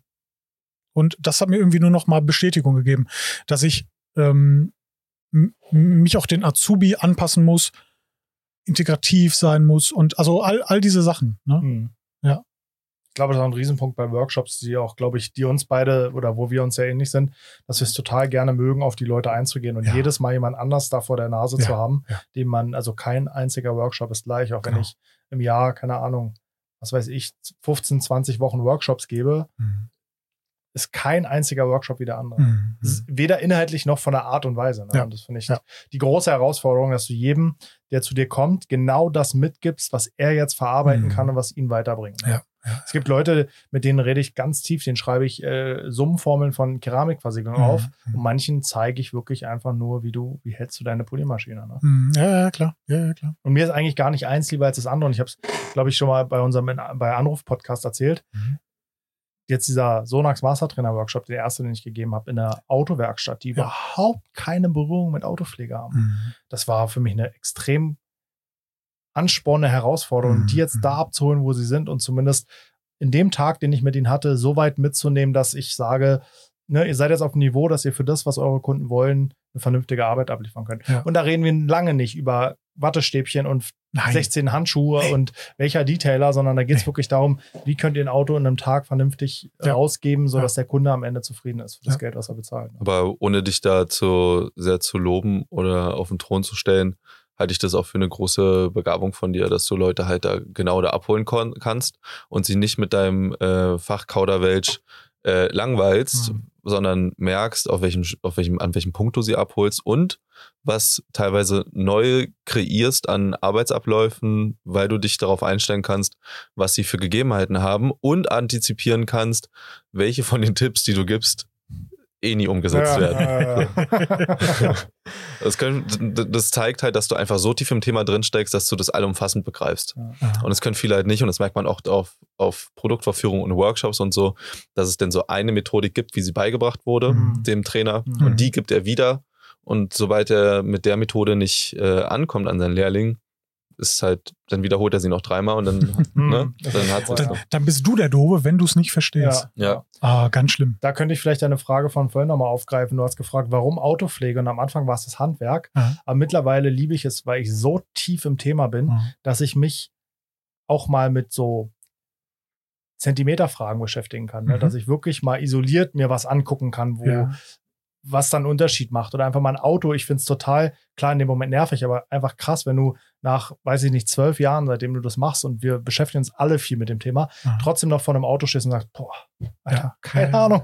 Ich Ja. weiß, ich, Was ja aber Keine auch wieder Ahnung. darauf zurückgeht, dass wir dann, als wir in die Car Factory eingezogen sind und gesagt haben, wir sind keine E-Commercer und keine Logistiker, Ja. sondern was sind wir denn einfach? Festgestellt haben, wir wollen das Kompetenzzentrum, wenn man so will, Mhm. für Fahrzeugpflege sein und das Multimedia Lab für diesen ganzen Bereich. Das Mhm. heißt, wir wollen besser werden in der Art, wie wir unsere Inhalte aufbereiten. Wir wollen besser werden in der Art, wie wir Wissen rüberbringen. Ähm, und das beinhaltet ja dann auch, alle Sachen auch ausprobieren zu können und auch die Mhm. Freiheit dafür zu haben und die Zeit und dann halt auch mal vielleicht Aufträge abzusagen, weil man sagt, nee, ich lasse das Auto jetzt mal zwei Tage länger hier, um jetzt nochmal dies und jenes auszuprobieren, damit ich ein neues Wissen habe, was ich wieder weitergeben kann. Ne? Oder sich für 4000 Euro ein Ultraschall-Lackschichtigen-Messgerät zu kaufen, was, wenn man es jetzt mal runterbricht auf die Fahrzeugaufbereitung, komplett unökonomisch ist. Ja, also, voll. macht, also für den Betrieb, den wir als Fahrzeugaufbereitung betreiben, macht es überhaupt keinen Ja. Sinn und wir können es auch keinem empfehlen, der ein, ein zwei, drei Mann-Bude ist, Mhm. sich so ein Gerät zu kaufen. Mhm. Das lohnt sich eigentlich Nee. überhaupt nicht. Dann lass lieber das Schleifen weg oder Ja. so. Ja. Aber für uns essentiell. Ja. In unserem Selbstverständnis. genau wie ich weiß nicht, Weil wir müssen das haben. Wenn es eine neue? Maschine gibt, wir, wir müssen die in der Hand gehabt haben. Weil wir sind ja der Sammelpunkt, so sehen wir uns halt, wo, ne, kommt her, probiert's aus in unseren Mhm. Workshops. Natürlich müssen wir das denn da haben. Ne? Mhm. Und das äh, gibt eine komplett neue Sicht auch auf die Aufbereitung, die wir ja selber betreiben. Mhm. Da ist viel mehr Ruhe reingekommen seitdem. Ja. Seitdem wir verstanden haben, dass wir, dass der Fokus nicht ist, Kundenfahrzeuge in erster Linie aufzubereiten, Aha. sondern wenn wir Kundenfahrzeuge machen, dann machen wir die so, wie wir das grundlegend erstmal Mhm. für am besten für den Kunden halten. Ne? Nicht, Ja, ja, nicht, nicht jeder braucht vier Stufen und Nein, Keramik. nein. Aber so, und wenn das nicht harmoniert, dann müssen wir das vielleicht sein lassen. Ne? Dann müssen wir den Kunden vielleicht sagen, ich glaube, wir kommen ja nicht Mhm. aufeinander, weil wir brauchen auch noch die Zeit, um daran ein Video zu drehen oder keine Ahnung, es dauert dann einen Tag länger so. Ne? Genau. Gehen wir doch vielleicht erstmal wieder zurück ins Jahr 2016. Mhm. Da hat bei euch YouTube schon wirklich gut funktioniert. Ja, Ja, also ja. wir waren auf jeden Fall, ich weiß gar nicht, was Über hatten wir 10.000 2016? Abonnenten, Ja, so. 12.000. Genau, Mhm. irgendwie so in dem Dreh. Mhm. Also für die Nische okay. Wir wurden natürlich, und das war was, was für uns ein krasses Learning war, und ich glaube, in, in dem Jahr oder sogar ein Jahr, nee, in dem Jahr müsste Xaron FR angefangen haben. Mhm. Und es war für mich faszinierend zu sehen, wie wir von 12.000 und Mhm. er von null uns innerhalb von einem halben Jahr überholt. Mhm. Mhm. Ja. Und das fand ich echt krass und hätte ich, hätte ich so nicht vorausgesagt. Hätte ich nicht Aber gedacht, auch dass so mit dieser Sport intensiv Content, Content, Content, Content, Content. Ja. es Also war ja wirklich jeden der- zweiten Tag. geht. Nee, Video. mehr, mehr. Überkrass. Der hat, der hat in Ja. Woche Riesenrespekt an Ja. diesen sieben bis zehn Output. Videos gebracht. Ne? Ja. Überkrass. Ja. Und Haupt und Ja. noch hauptberuflich Schicht und sogar. Ja. und halt das war original das gemacht, was, ähm, wo, was man, was du privat nicht nachstellen kannst, weil du kaufst ja nicht zehn Dings, zehn Detailer Mhm, und 20 mhm. das. Ja. Und äh, wir waren froh, dass es jemand macht. Mhm. weil das kein Thema für uns war. Ja. Und deswegen, ey, äh, Glückwunsch, dass du die Chance so früh ergriffen hast und das so eisern durchgezogen hast. Ähm, und da so viel Gas gegeben hast, ich meine, es waren teilweise vier, fünf Videos die Woche, Mhm. Nee, also sieben bis zehn. sieben bis zehn sogar. Zwei Videos Und dann noch ein Livestream am Wochenende und so. Überkrasser Output. Mhm. Und halt sich die Mühe machen und halt dann eben diese Motorhauben mit zehn verschiedenen Sachen zuschmieren und so. Damit- Und das nicht nur einmal, sondern halt zweimal die Woche, Mhm. dreimal die Woche. Mhm. So, ne? Dafür Hätte- braucht man auch einen langen Atem. Ja, hätte ich gar keinen Bock drauf Nee. gehabt. Nee, überhaupt Nee, nee, nicht. voll nicht. Überhaupt nicht. Habe ich auch nie gemacht. War nie so mein, mein, mein Content, den ich machen wollte. Aber ja, durchaus in dem Bereich absolut äh, der Pionier, was Ja, das angeht. absolut, ja, ja. absolut. Und wir haben es ja vorhin schon mal angerissen, wir haben es ja dann mal versucht, mit diesem Felgenreiniger-Video nachzustellen. Wir haben uns echt den Hintern aufgerissen. Mhm. Wir haben das Video eine Woche vorbereitet. Wir haben Testkandidaten ähm, Blindproben geschickt. Deren Bewertung floss in unsere Bewertung mit Mhm. ein. Wir haben versucht, alles zu bewerten. Viskosität, wie verhält sich der Sprühkopf, wenn er auf den Mhm. Boden fällt. Also wirklich Faktoren, nur soweit es geht. Also alles Mhm. zu bedenken, hatten einen Aufwand von Mitschnitt und Videodreh von zweieinhalb Wochen. Mhm. Der war auch eine riesen Reichweite, aber am Ende absolut unbefriedigend. Ja, ja. Weil der Ja. Test von jeder Seite komplett auseinandernehmbar war. Weil es ja komplett Aber das war tatsächlich eins von den Videos, ich glaube auch aus der Zeit, das muss so 2016 gewesen sein, glaube ich, Ja, die, so, die ja. auf einmal einen Schritt nach vorne gemacht haben. Weil es war ja davor, muss man ja sehen, dass wir dann im Endeffekt seit 2014 ja über zwei Jahre halt so um die 10.000 Abonnenten, glaube ich, gesammelt haben. ja. Und dann, glaube ich, innerhalb von einem Jahr von 2016 auf 2017 verdoppelt. Mhm. Gab es dann auch schon das berühmte YouTube Money? Nein, also irrelevant. Die Werbeeinnahmen von YouTube sind jetzt auch bei, bei, bei mir aktuell absolut nicht relevant. Ich hatte ein Video, was mittlerweile, glaube ich, vier Millionen Aufrufe hat. Hm. Das war immer so das Video, was Das mit dem BMW? Ja. Hm. ja, was kontinuierlich eben, also Geld eingebracht hat, aber es war jetzt, naja, jetzt nicht, dass man sich davon äh, auf einmal ein Luxusleben leisten konnte, sondern ja, es waren halt ein paar Euro.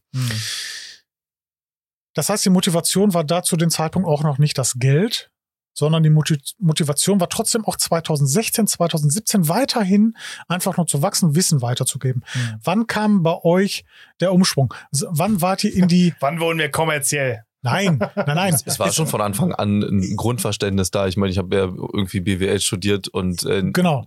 so, es, es war von uns beiden schon von Anfang an klar, dass wir, wenn wir das so weitermachen wollen, in Vollzeit, dass wir damit Geld verdienen müssen. Aber es war nicht klar, welcher von den Standbeinen das Geld verdienen wird. Ja. Ob es das Handwerk ist, äh, YouTube-Videos drehen oder der Online-Shop. Und YouTube-Videos drehen stand auf jeden Fall an letzter Stelle in unserem Ja. Verständnis, wie, Ja. man, wie man damit Geld verdienen kann. Und komischerweise steht das bei allen anderen Leuten, die keinen YouTube-Kanal haben, das an erster Stelle. Die denken, nur weil man einen YouTube-Kanal hat, da verdient man damit unfassbar viel Geld. Hm. Ich alle schmunzeln hier in diesem Raum gerade, weil alle wissen, dass es nicht so ist. Ja. Aber für mich war auch natürlich, stand im Vordergrund, ich kann nicht von Luft und Liebe leben. Ja. Natürlich ist der YouTube-Kanal mein Multiplikator für bestimmte Sachen, um zum Beispiel den Online-Shop erfolgreicher zu betreiben, als jetzt vielleicht irgendein anderer, der einen neuen Online-Shop eröffnet. Hm. Aber äh, der YouTube-Kanal war immer nur so das Medium, um irgendwas anderes zu machen. Ja, um die Leute zu erreichen. Ja, Genau, also- aber ob du einen YouTube-Kanal machst oder eine Zeitschrift rausbringst, ne? das ist Mhm, ungefähr ja. was ähnliches. Ja. Ob, ob du da deine eigene Werbung dann platzierst Mhm. oder dich bezahlen lässt von anderen Leuten, damit sie ihre platzieren, ist ja erstmal nur der Vervielfältiger. Also ich kann sagen, bei uns hat es wirklich, also ohne jetzt wieder über Zahlen zu reden, damit wir nicht wieder piepen müssen, also so nach sechs bis sieben Jahren Ja.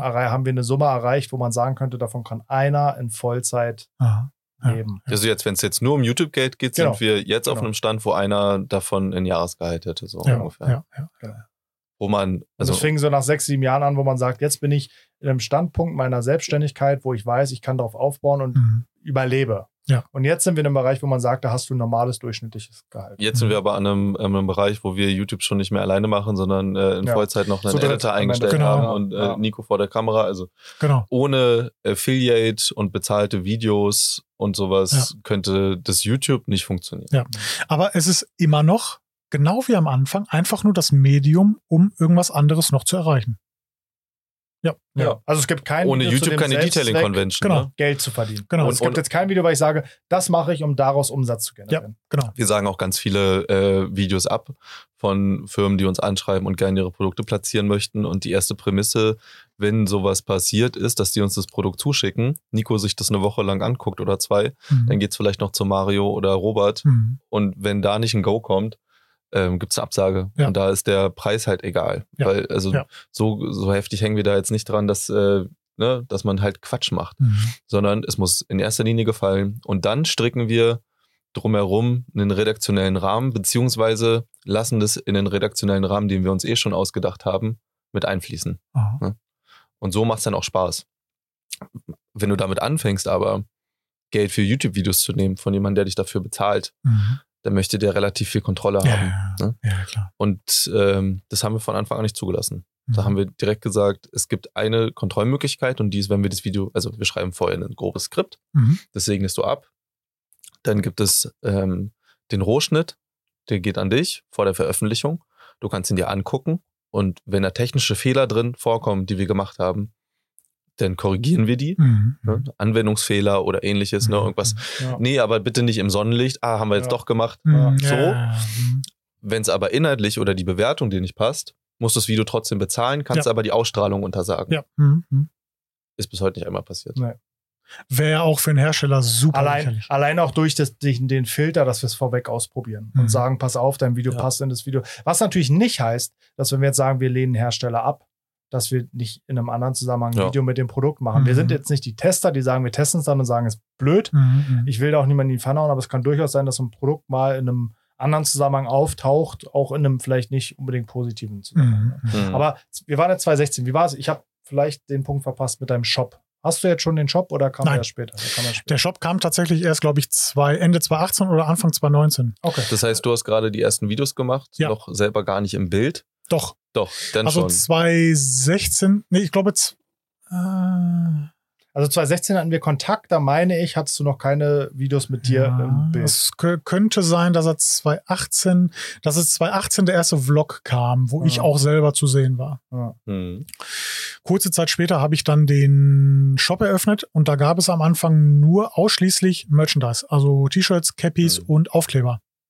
Und das war auch für, glaube ich, zwei, ungefähr zwei, anderthalb, zwei Jahre so der Fall. Also, dass es wirklich nur Merchandise gab, bis ich dann irgendwann ähm, diese Supersoft-Pinsel, Mhm. die tatsächlich aktuell äh, in der Version 2.0 veröffentlicht wurden, Mhm. ähm, äh, hier auch als einer der erste in Deutschland eingeführt haben. Hm. Ähm, das war schon auch am Anfang an von, also mein, mein Ziel von dem Shop, dass ich jetzt nicht einfach nur Standardsortiment XY mit reinnehme, sondern naja, Sachen, die entweder nicht jeder hat oder Produkte, die nicht jeder hat. Also wieder irgendwas anderes machen. Also Mhm. irgendwas and, also anders sein. Nicht Mhm. immer so einfach nur auf der, auf der Welle mitschwimmen, genauso wie ihr es macht. Hm. Nicht einfach nur einen YouTube-Kanal äh, aufmachen, bespielen, um Geld damit zu verdienen, sondern um irgendwas Idealistisches zu verfolgen. Und das Mhm. war auch schon mit, vom Shop von Anfang an mein, mein Ziel. Also irgendwas, naja, der, der, der Detailing-Industrie zu tun, die der in Industrie gut tut. In Form Mhm. von Produkten, Sortiment, wie auch immer. Jo, das war dann. Aber das äh, ist ja auch der, das, das ist ja der größte Antrieb, wenn man ein Ja. ideelles Ziel verfolgt. Gerade wenn man anfängt, äh, was zu machen, was am Anfang sehr unerfolgreich ist. Ja. Da am Ball zu bleiben. Ist ja ähnlich, glaube ich, wie Musik machen, Mhm. Was ja auch für die aller, in den allermeisten Erfolgsgeschichten auch mit ganz vielen Jahren erfolglos irgendwie anfängt. Ja. Und alles, was an einem Ball hält, ist der Glaube an sich selbst und an das Ziel, was man irgendwie vor Augen hat. Und das kann ja nur ein Ideal sein, weil gerade zu der Zeit, als wir angefangen haben, gab es ja nicht das Vorbild, was damals schon äh, allein mit äh, YouTube äh, irgendwie ein, ein komplettes Einkommen hatte. Ne? Mhm. Also in Deutschland auf jeden Fall. In Deutschland nicht, nee. Nee, nee. Also Ja. gab immer so MO-NYC, ne, als Ja. so ein bisschen, also klar habe ich mir das auch, das Konzept abgeguckt und am Anfang auch viele Themen Mhm. übernommen, bis ich irgendwann selber gemerkt habe, gut, das, was er da macht, kann man gar nicht so eins zu eins Mhm. äh, auf den deutschen Markt übersetzen. Und vielleicht ist das eine oder andere vielleicht doch gar nicht so sinnvoll. Aber er ist natürlich auch weltweit ne, mit, ich weiß gar nicht, mittlerweile hat er zwei Millionen Abonnenten. Ja, ab, 2,1 absolut. Millionen, also- Ja. Komplett verrückt, ne? Also Ja. das ist wieder eine ganz andere Dimension. Ne? Also, Ja, das ist halt das Englischsprachige. Ne? Mhm. Habe ich ja tatsächlich am Anfang auch überlegt, ob ich in diese Richtung gehe, es englischsprachig zu machen, aber ja gut, aber es gibt auch eine Menge englischsprachige Autopflegekanäle. Auch da wieder Mhm. die zwei Millionen zu machen, ist natürlich schon, ja, Mhm. schon ja. Aber auch ja. stetige äh, Weiterentwicklung. Ja, genau. ne? Also das ist ja wirklich der, der, der Werdegang von, von, von äh, MONYC. Ähm, ist ja wirklich ein stetiges Wachstum und verbessern und Ja. Dinge äh, neu aufziehen und Ja. anders machen. ja, und. Sachen, Erfolgsrezepte, auf die man zufällig stößt, die auszuweiten Mhm. und auszubauen. Und ähm, ähnlich funktioniert es ja immer mit allen Sachen, die man irgendwie macht. Ähm, ist noch kein Meister vom Himmel gefallen und ein Erfolgsrezept gibt es erstmal für gar nichts. Sonst wären ja alle erfolgreich. Genau. So, das heißt, du fängst einfach an und machst ganz viel, so streust Mhm. und hoffst, dass eins davon irgendwie ein bisschen zündet.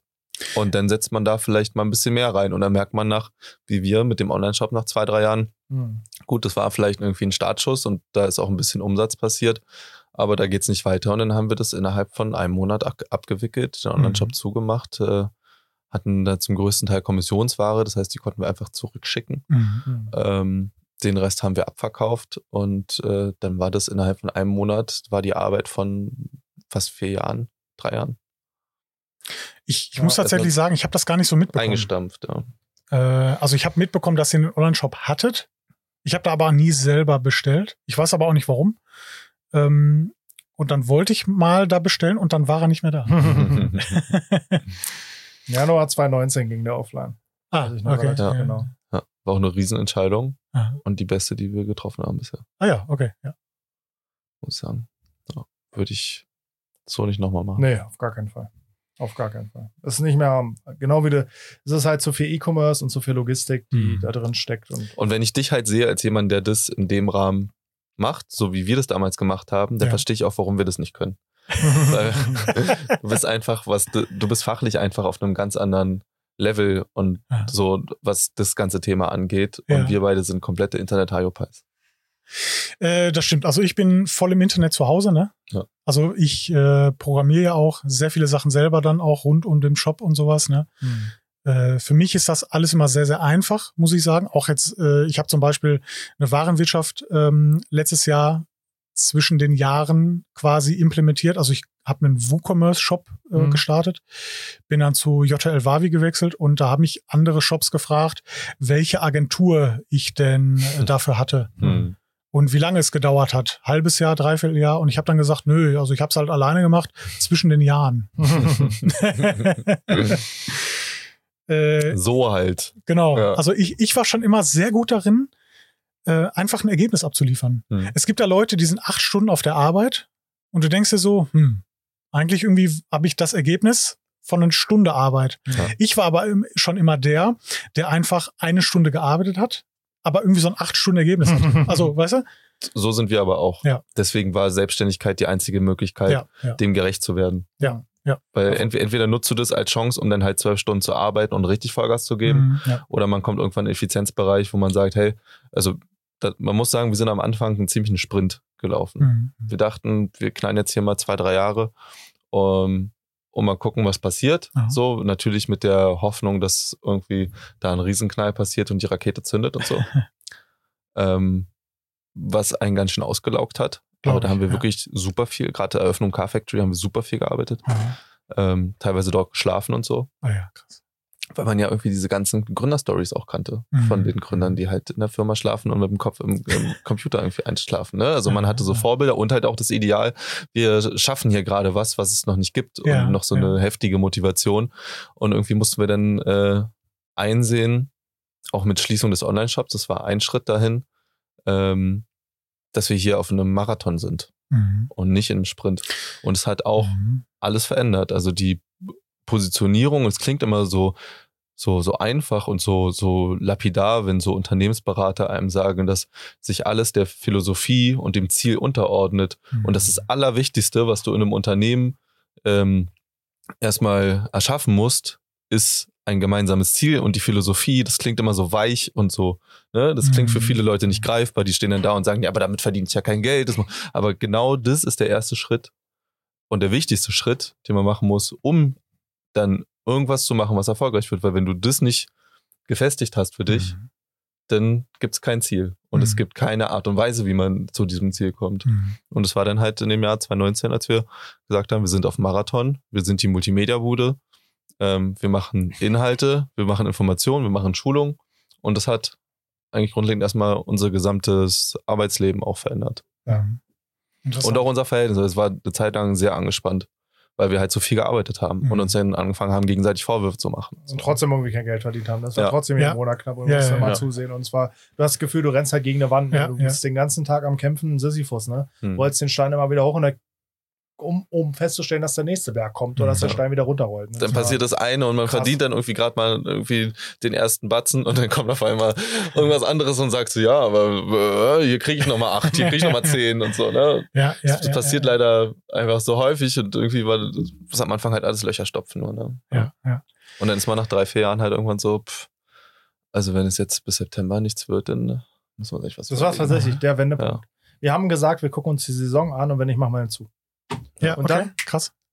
Ich glaube, Ja. weil der Druck raus war. Wir haben gesagt, dann ist das so. Wir Da machen war der jetzt Druck. Ja. raus. ein halbes Jahr nochmal das, was wir können. Und Ja. wenn das Ding dann nicht läuft, dann machen wir, machen wir zu. Und wir haben proaktiv den, ähm, weil wir uns ja dann als Multimedia-Bude verstanden haben.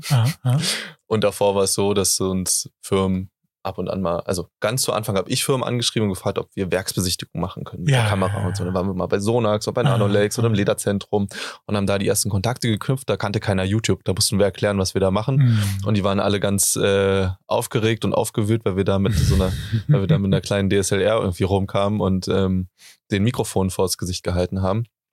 Haben das Ganze aber so ein bisschen äh, auf uns zukommen lassen. Das heißt, eigentlich alle Videos, die wir infolgedessen dann irgendwie gedreht haben für solche Firmen, da wurden wir angeschrieben und gefragt, Aha. könnt ihr mal da nicht sowas machen? Cool. Wir haben hier was Neues.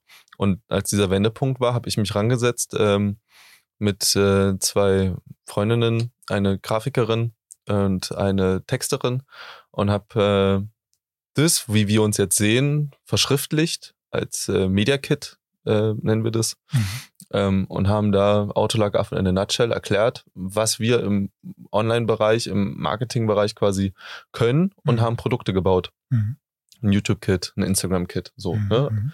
so dass das Ganze wirkt wie ein Produkt für jemanden, der das von außen sieht und es Mhm. nicht mehr ein, kannst du mal ein Video auf Zuruf machen ist. Ja, ja, ja. Und das habe ich im Januar rausgeschickt und dann im Februar, März kamen die ersten E-Mails zurück.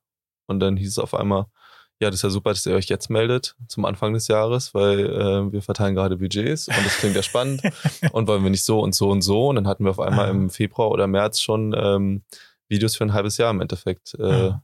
in, der, in der Tasche. Cool. Und davon abgeleitet kam dann natürlich ein neues Selbstbewusstsein, Ja, was, was, wie man, ne, was das Thema YouTube angeht Auftrieb. und was es kann und Mhm. Auftrieb und Mhm. was kann es denn noch alles und so kam dann irgendwann die Decon, Mhm. ne, so, das war eigentlich alles so der, der Startschuss, der das irgendwie so beflügelt hat. Ne? Also, guck mal, ich, ich würde sagen, wir sind jetzt so im Jahr 2018, 2018, 2019. 2019. Das war so Ende angekommen. 2018.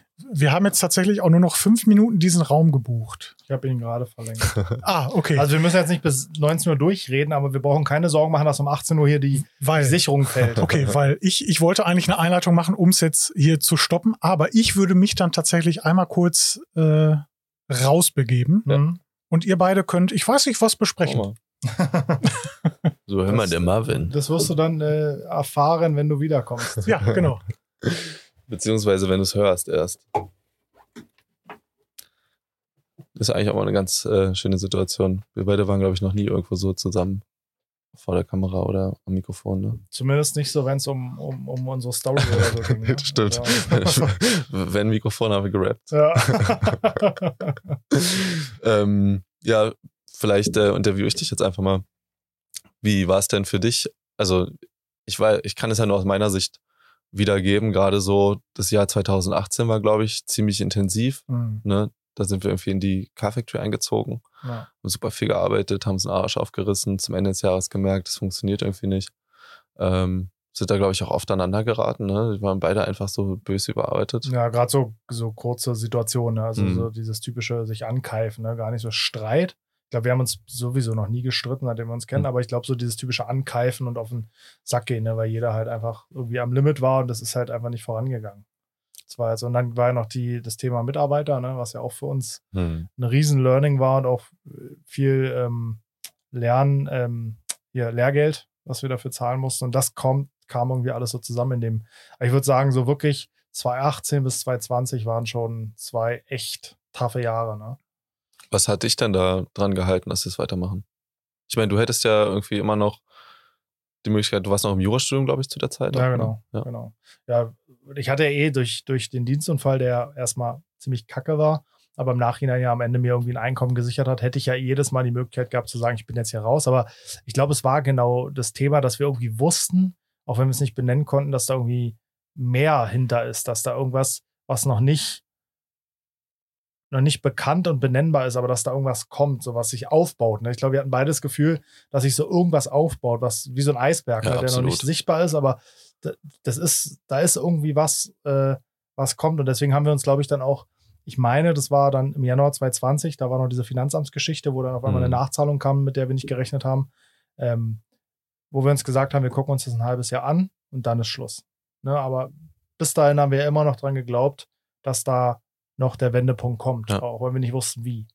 Aber es hat sich auch bewahrheitet. Ne? Aber hat, also ich, ich weiß noch, dass gerade Online-Shop zumachen, glaube ich, ein, eine Bewegung kam, die, die in mir so gewachsen ist, die ich dir dann verkauft habe. So, wie, wie war das für dich, als wir die Entscheidung getroffen haben? Wir machen jetzt das, woran wir irgendwie drei Jahre gearbeitet haben, von heute auf morgen dicht. Weil es hat ja zu dem Zeitpunkt, also man muss sagen, es hat zu dem Zeitpunkt immer noch irgendwas so zwischen 7.000 und 14.000 Euro Umsatz im Monat gemacht. ja, teilweise sogar bis 20. Oder 20 im Sommer, ja.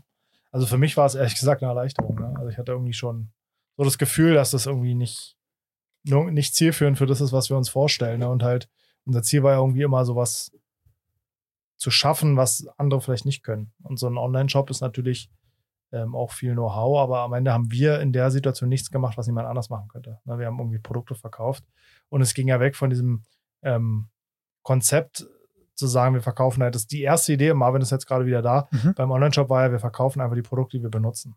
Ja. Aber dann wirst du ja schnell, wird dir schnell vor Augen geführt, dass es so nicht funktioniert, weil dann hast du Margen, mit denen kannst du nicht mal ein Paket verschicken, ne? Ja. weil du halt, ich kaufe eine Menzerner-Politur, eine Sonax und zwei Mhm. Shampoos von äh, Dr. Wack, da ne, kriegst du Konditionen, die bringen dir überhaupt nichts. Ja. Und dann fängst du halt an, ja gut, da müssen wir hier noch ein bisschen mehr Sortiment, hier noch ein bisschen Sortiment. Und Mhm. irgendwann waren wir an so einem Punkt, wo, ich, wo wir gesagt haben, das ist nicht mehr das, was, warum wir es gemacht haben. Mhm. Und als wir das erkannt haben und dann auch der Schluss möglich war zu sagen, wir lassen es jetzt, war es für mich eine Hm. krasse Erleichterung. Aber ging dir das auch so? Ich meine, das war, glaube ich, nicht der einzige Tiefpunkt, den wir so hatten, da waren schon noch ein paar mehr. Also alleine hätte ich das, glaube ich, hätte mich, mich nicht ein einziges Mal aufgerappelt. Ich glaube, das war immer so, dass einer von beiden gerade so einen Funken mehr Motivation dann hatte, noch in der Misere quasi, als der andere und den anderen so mit hochgezogen hat. Und da fand ich, ja, war irgendwie, hat sich einer dann immer ein bisschen stärker gefühlt Ja, noch als der. so. Einer oder? hatte immer noch irgendwie Kraft, während der, wenn der andere gesagt hat, jetzt, ich habe keinen Bock mehr, ich mache jetzt nicht, dann war irgendwie einer noch da, dabei, der dann noch eine Idee hatte oder gesagt, komm, machen wir jetzt das und, und jenes. Ne? Also das war, muss ich auch sagen, ne, weil du jetzt, meine, du hast natürlich auch Lost Boss in einer Gruppe irgendwie gegründet, aber es war ja schon irgendwie immer so dein Baby Mhm. und ja. so wie ich es raushöre, warst du ja auch immer irgendwie eigentlich der Einzige, auf den du dich verlassen kannst.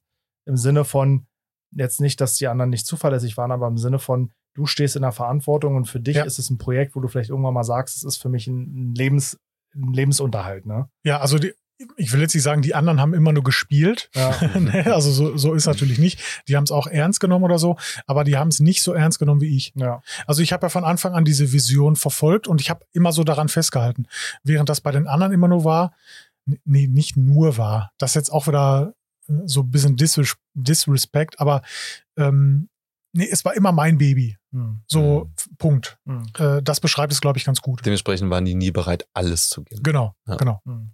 Aber wenn man alles gibt, kann man auch alles, Bekommen. ja, alles bekommen oder alles Oder verlieren. alles verlieren. Ja. Und Wobei- irgendwie ist man auf, also wir waren auf dem Weg so bis jetzt, wo alles so ein bisschen in ruhigeren Bahnen läuft, Aha. was die Absicherung angeht und was die Unternehmenszweige angeht. Ähm, eine Zeit lang echt ganz schön auf dem Zahnfleisch. Ich weiß noch, meine, meine, Mhm. meine Partnerin Vanessa, die hat richtig viel, ich habe richtig viel nach Hause getragen, eine Mhm. Zeit lang. So halt auch so Selbstzweifel und Zweifel, ob das überhaupt alles irgendwie. Und es war im Endeffekt kurz davor, bis alles dann in eine Richtung geht, dass man gesagt hat, ah krass, irgendwie geht's jetzt doch, ne? Also nochmal so ein richtig, so richtig heftiger Tiefpunkt. Mache ich runter, bevor Ja, kam. dann wurden wir bei YouTube entmonetarisiert. Es waren auf einmal von Ui. heute auf morgen alle Videos demonetarisiert. Oh, warum? Hm, weil irgendwas im AdSense-Konto nicht beachtet. Ja, ja, irgendwas. Weil, weil, ich, nicht, weil ich halt nicht so ein Internettyp bin. Hab da irgendwas nicht richtig gemacht. Musste mir ein neues AdSense-Konto oder musste uns ein neues AdSense-Konto anlegen. Aha.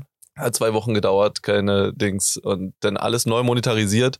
Und es war auf einmal richtig gut, das zu machen, weil es so richtig, weil wir auf einmal halt 500 Videos von heute auf morgen in die Monetarisierung wieder gestellt haben. Ja, und es okay. gab, es gab einen richtigen Schuss, weil YouTube dann wahrscheinlich mal ausprobiert hat. Ah. Na, ich guck mal, was davon äh, hier Geld verdient. Ah, So, ja. ah ja, ja.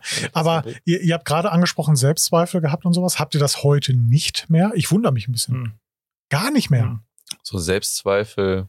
Nee, also nicht im Sinne von, funktioniert das alles, was ich hier gerade mache, weil es funktioniert ja, Hm. sondern im Sinne von, hm, was ist auch nicht morgen, sondern was ist vielleicht nächstes Jahr? Hm. Überhaupt nicht. Gar nicht? Nee. Krass. Nee, aber also so schlimm, also es war auch, also wir sind, glaube ich, beide nicht die Typen, die ähm, so, also viel Sicherheitsbedürfnis haben. Aha. Aber die Punkte, wo wir in Selbstzweifeln waren, waren so, ei, das wird ja jetzt ja mal richtig eng. Und da steckt jetzt ja auch nicht nur unser Geld drin, sondern auch noch von ne und Ja. ja, ja, ja. Und- ja. also es war wahrscheinlich ein Punkt, wo viele andere Handtuch geworfen hätten und gesagt haben, gut, Privatinsolvenz ist jetzt Ende. Ja, So. okay. Aber ich glaube, also ich, ich, ich glaube, wir sind beide nicht so die Sicherheitstypen, deswegen äh, und eher sehr positiv beide auch, Mhm. was den Blick in die Zukunft angeht und haben bisher uns aus allen Malheuren irgendwie rausgearbeitet, Aha. teilweise mit sehr viel Arbeit und Ja. Handarbeit Ja. und so. Deswegen, Aber im- Endeffekt, dahin zielt auch meine Frage, weil ich, ich kann es mir absolut nicht vorstellen, das klingt jetzt alles vielleicht auch ein bisschen hochtrabend, aber ich kann es mir nicht vorstellen, sowas ohne Moritz zu machen. Ich Mhm. würde es weder alleine noch mit jemand anders machen können und deswegen Mhm. finde ich es ganz krass, wenn jemand so ein Ding alleine macht, weil ich, ich brauche Ja. halt den Moment, wo ich Mo anrufe und sage, Mo, ich habe eine Idee, wie findest du das? Bremst mich mal. Mhm. Oder ich brauche den Moment, wo ich sage, boah, Mo, ich weiß echt nicht, irgendwie, ich habe keinen Bock mehr, wo er Mhm. mir dann sagt, pass auf, das und das und das läuft doch, setz dich jetzt Ja. hin und mach weiter. Also Ja. Das ist, also liegt vielleicht auch einmal in dieser persönlichen Konstellation, die einfach gut funktioniert, auch weil es bei uns nie und niemals gehen wird um Geld. Mhm. Wir haben uns noch nie über Geld diskutiert und ich weiß genau, wenn er sagt, komm, ich brauche heute mal einen Tausender, ich gucke nicht Mhm. auf eine Excel-Tabelle und sage, ja, aber ich habe mir doch jetzt keine Tausend genommen. Und ja. das Einzige, Ja, was ich ja, gucke, ist ins Controlling, ob das äh, in Ordnung ist. Genau, ob genug zum Ende, ob das Ja, Geld genau. bis Ende des Jahres noch reicht. Ja, ja, klar. Ja, so, klar. aber deswegen finde ich es krass, wenn jemand das so komplett alleine, also ohne extrinsische Anschubsen und zu sagen, komm, Ja. mach mal jetzt. Ne? ist für mich auch wirklich ganz, ganz schwierig. Äh, ich spreche auch oft mit dir über Sachen, mit denen ich jetzt nicht mit unbedingt mit anderen drüber sprechen kann. Und meine Freundin ist da mittlerweile auch schon so, ja, mhm. ja, das Shampoo gibt's jetzt. Ne? Ja. äh, es gibt aber schon manche Entscheidungen, die ich ja immer nur selber mit mir treffen muss. Also im Grunde genommen jede Entscheidung, immer nur, die ich immer nur mit mir selber treffen muss. Und das ist schon schwierig, muss ich sagen. Mm, Ich war es, also ich, ich bin aber auch so einer, ich, das hängt vielleicht wieder damit zusammen, was ich mal gelernt habe. So, ich war Elektriker, Störungselektriker auf Zeche und ich habe dann oft 18 Uhr Schicht gemacht. Das heißt, ich habe 18 Uhr abends angefangen zu arbeiten Mhm. bis 1 Uhr nachts. Ähm, übrigens auch nur sieben Stunden, weil warmer Bereich. Also man durfte nur sieben Stunden Okay. arbeiten offiziell. Ähm, ich war immer alleine. Ich hatte, also natürlich hatte ich dann, wenn es hart auf hart kommt, immer jemanden, eine Fachkraft, die ich anrufen konnte, wenn Mhm. ich nicht mehr weiter wusste. Aber das war halt so, hm, dann weck ich den. Ne? Mhm. naja. Das willst du halt nicht. Mhm. Äh, deswegen, ich war immer alleine. Ich musste immer mir alleine selber helfen. Mhm. Bei, egal bei was. Und ich glaube, deswegen habe ich, also es ist trotzdem schwierig, aber deswegen habe ich damit nicht so viele Probleme heute. Hm. Das ist Ja. krass. Also ist auf jeden Fall ganz viel Selbstmotivation, die du dann auch mitbringen musst, ne? Ja. Gerade wenn es mal unangenehm wird, dennoch am Ball zu bleiben. Ja. So maximal halt den Partner dazu zu benutzen, dass er einem sagt, dass man da das alles schafft und dass man da Hm. irgendwie rauskommt. Aber so richtig ernst nimmt man den Partner in so einer Situation dann ja auch nicht. Weißt du, was ich meine? Nee, Also- nee, weil, weil man die Probleme ja gar nicht nachvollziehen genau. kann. Ja. Also es ist ja, Ja. absolut unmöglich, jetzt für meine Freundin sich in diese Situation reinzuversetzen. Mhm. Wenn ich jetzt Bedenken habe, mir fällt jetzt kein Beispiel ein, ohne jetzt irgendwas Internas zu Mhm. verraten, aber sie wird ja nie in die Situation kommen, dieselben Entscheidungen treffen zu müssen in den Hauptjob, Ja. die vielleicht so weitreichende Konsequenzen haben. Ne? Ja. Ja. Ja, interessant. Also sind wir jetzt im Jahr schon 2022 auf einmal angekommen. Ja, wird, glaube ich, auch langsam Man muss sagen, haben dass wir denn das- jetzt auf der Uhr eigentlich? Also, es kommt, Ein- Eine Stunde 40. Das ist ja im. Endeffekt aber dann dadurch, dass wir angefangen haben mit YouTube und den Werbedeals, äh, Geld zu verdienen, alles andere lockerer wurde und wir uns dann noch mehr auf das YouTube-Thema fokussieren konnten. Ne? Es ist, ist ja so ein sich selbst befeuerndes Ding, fast Mhm. wie so ein per Perpetuum mobile, was Ja. erst an dem Punkt oder so, wenn du so diesen Tipping Point erreichst, Ja. Erst dann wird fängt es an, richtig Spaß zu machen. Mhm. Also richtig Spaß. Wir hatten, es war nicht so, dass wir davor keinen Spaß hatten, aber Mhm. so richtig Spaß macht es halt erst so seit, ähm, seit zwei, drei Jahren, würde Ja. ich sagen. Ja, ja. Äh, weil man die Möglichkeiten hat, freier zu arbeiten, weil man Sachen einfach ausprobieren kann, weil man Konzepte einfach wild spinnen kann, weil man sich eine Detailing-Convention einfach ausdenken kann ja, und eine ja, Game Show ja, und ähm, es Leute gibt, die das bezahlen. Also danke an unsere ganzen Industriepartner, ja. die Mhm.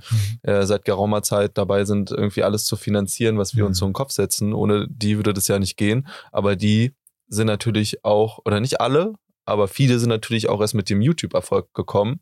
Ähm, auch weil verstanden wird, dass mit YouTube direkt als Industriepartner äh, Geld verdient wird. Mhm. Weil Sachen, die bei uns gut funktionieren, äh, funktionieren ja auch in der Regel bei den allermeisten gut. Natürlich Mhm. gibt's immer den und den Fall. Damit ist natürlich äh, ein super Vervielfältiger. Ne? Mhm. Also ich muss tatsächlich sagen, dass mir, also dass ich in meinem Leben noch nie glücklicher war als wirklich heute. Mhm. Und ich hatte aber auch noch nie mehr Sorgen als heute. Trotzdem genieße ich das zum Beispiel total, die Möglichkeit zu haben, einfach zu entscheiden, ich fahre jetzt zwei Tage nach Berlin oder Mhm. anderthalb Tage, übernachte hier, äh, buche mir selber ein Hotel, Mhm. irgendwie, ne, bla bla bla, nehme mir einen Podcast auf. Ähm, das ist ja auch wieder so eine Sache, der Podcast kostet erstmal nur Geld. Ja, Mhm. Ne? Es ist ja wie alles. Ne? ganz, ganz weit, weit entfernt davon, dass er Geld verdient. Ja. Trotzdem machen wir den, weil der super Spaß macht. Und Ja, danke, äh, dass ich hier mal Gast sein darf. Macht wirklich Spaß mit euch. ja, sehr, sehr gerne. äh, und i- also da, das finde ich aktuell für mich, also wirklich, ich, also ich war noch nie glücklicher. Ja. Mhm. Ja. Für, Geht mich mir auch ist, so. für mich ist in den letzten Jahren halt einfach eine gewisse Freiheit ein sehr hohes Gut geworden. Ja. Und ich, früher war ich ganz anders, kann Mo gut bezeugen. Ähm, ich finde es halt einfach schön, dass ich heute ganz wenig Sachen habe, die mich irgendwo ranhalten. Mhm. Ich könnte, ich kann mehr oder weniger tun, was ich möchte, in einem gewissen Rahmen. Ich meine, ich tue das, was ich gerne mache, deswegen tue Ja. ich, was ich möchte.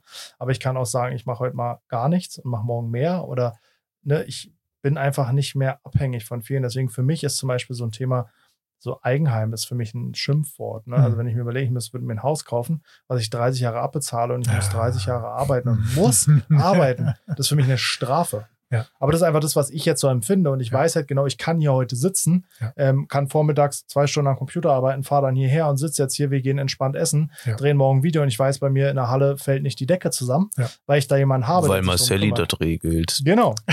Und auch wenn natürlich die Marge immer höher ist oder geringer wird durch Personal, aber Ja.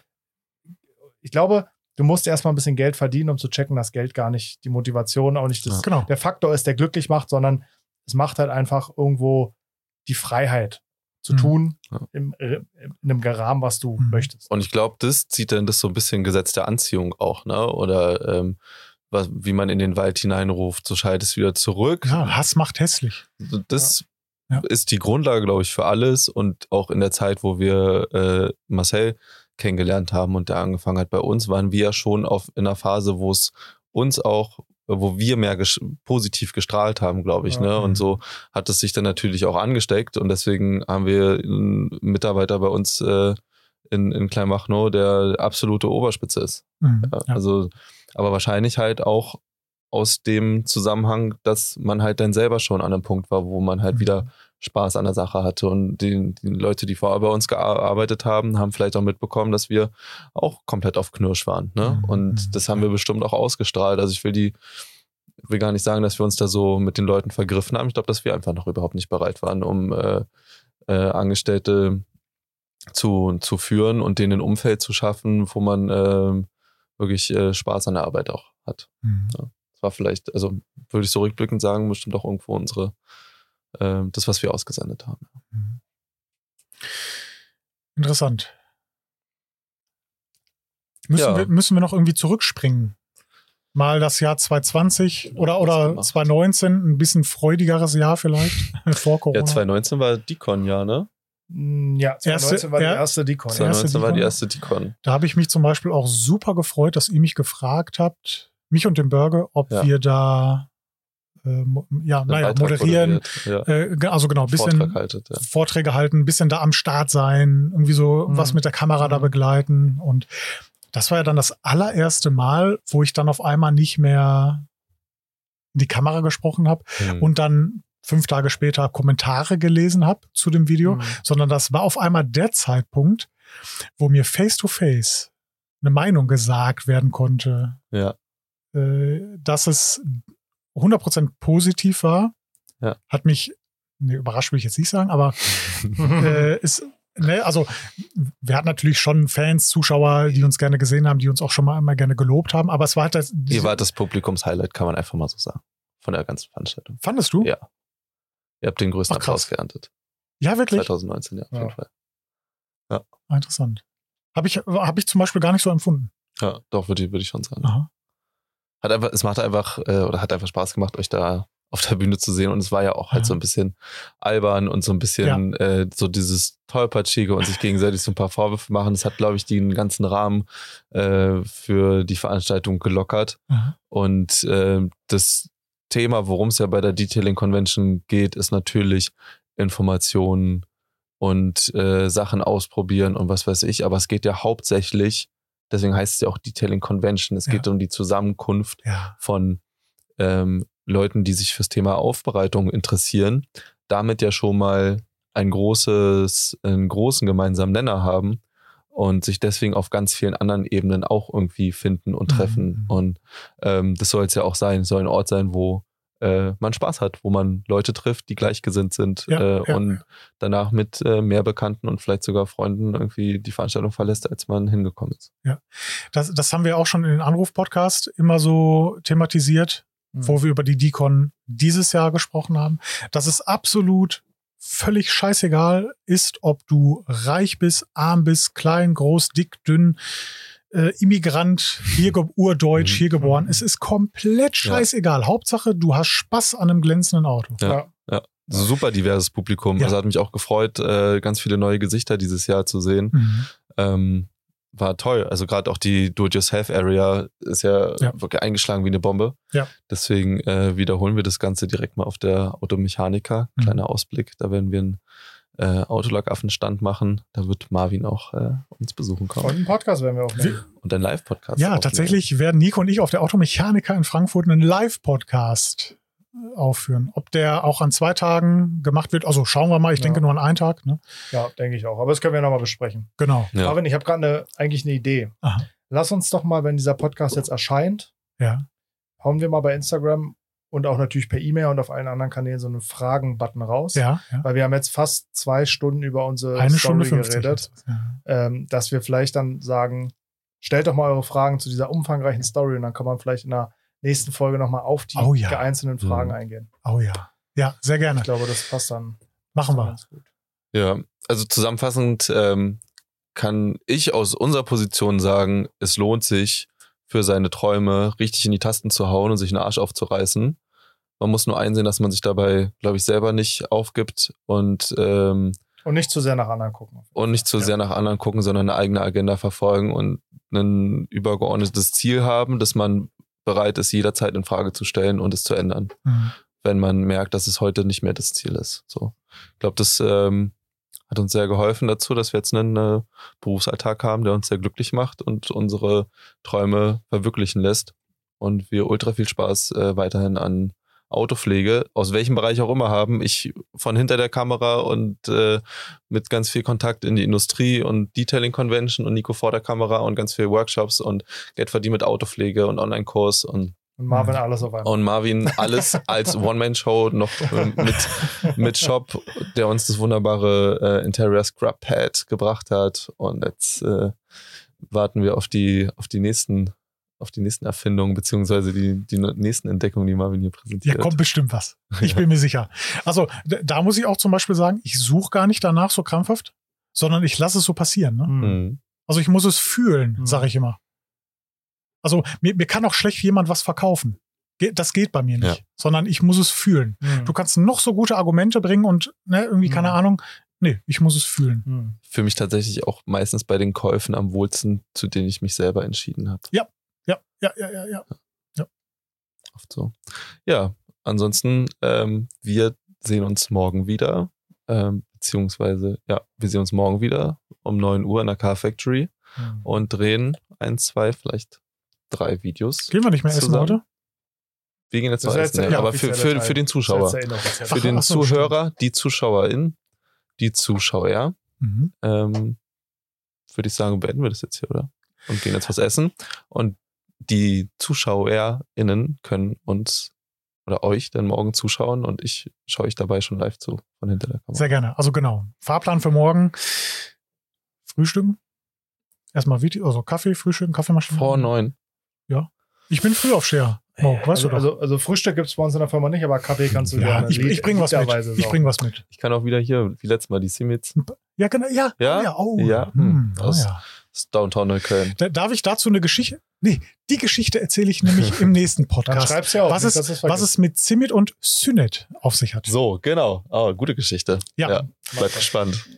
Danke, dass ich euer Gast sein durfte hier. Ja, vielen Dank, dass du da warst. Hat Mo, viel Spaß hat- gemacht. War wirklich richtig geil, war eine coole Story und in den nächsten Podcast, was wir zu diesem Thema machen, werden wir auf die Fragen eingehen, die ihr uns zahlreich bei Instagram, E-Mail, wo auch immer gestellt habt. So machen wir's. Vielen Dank. an euch. Tschüssi. Ciao.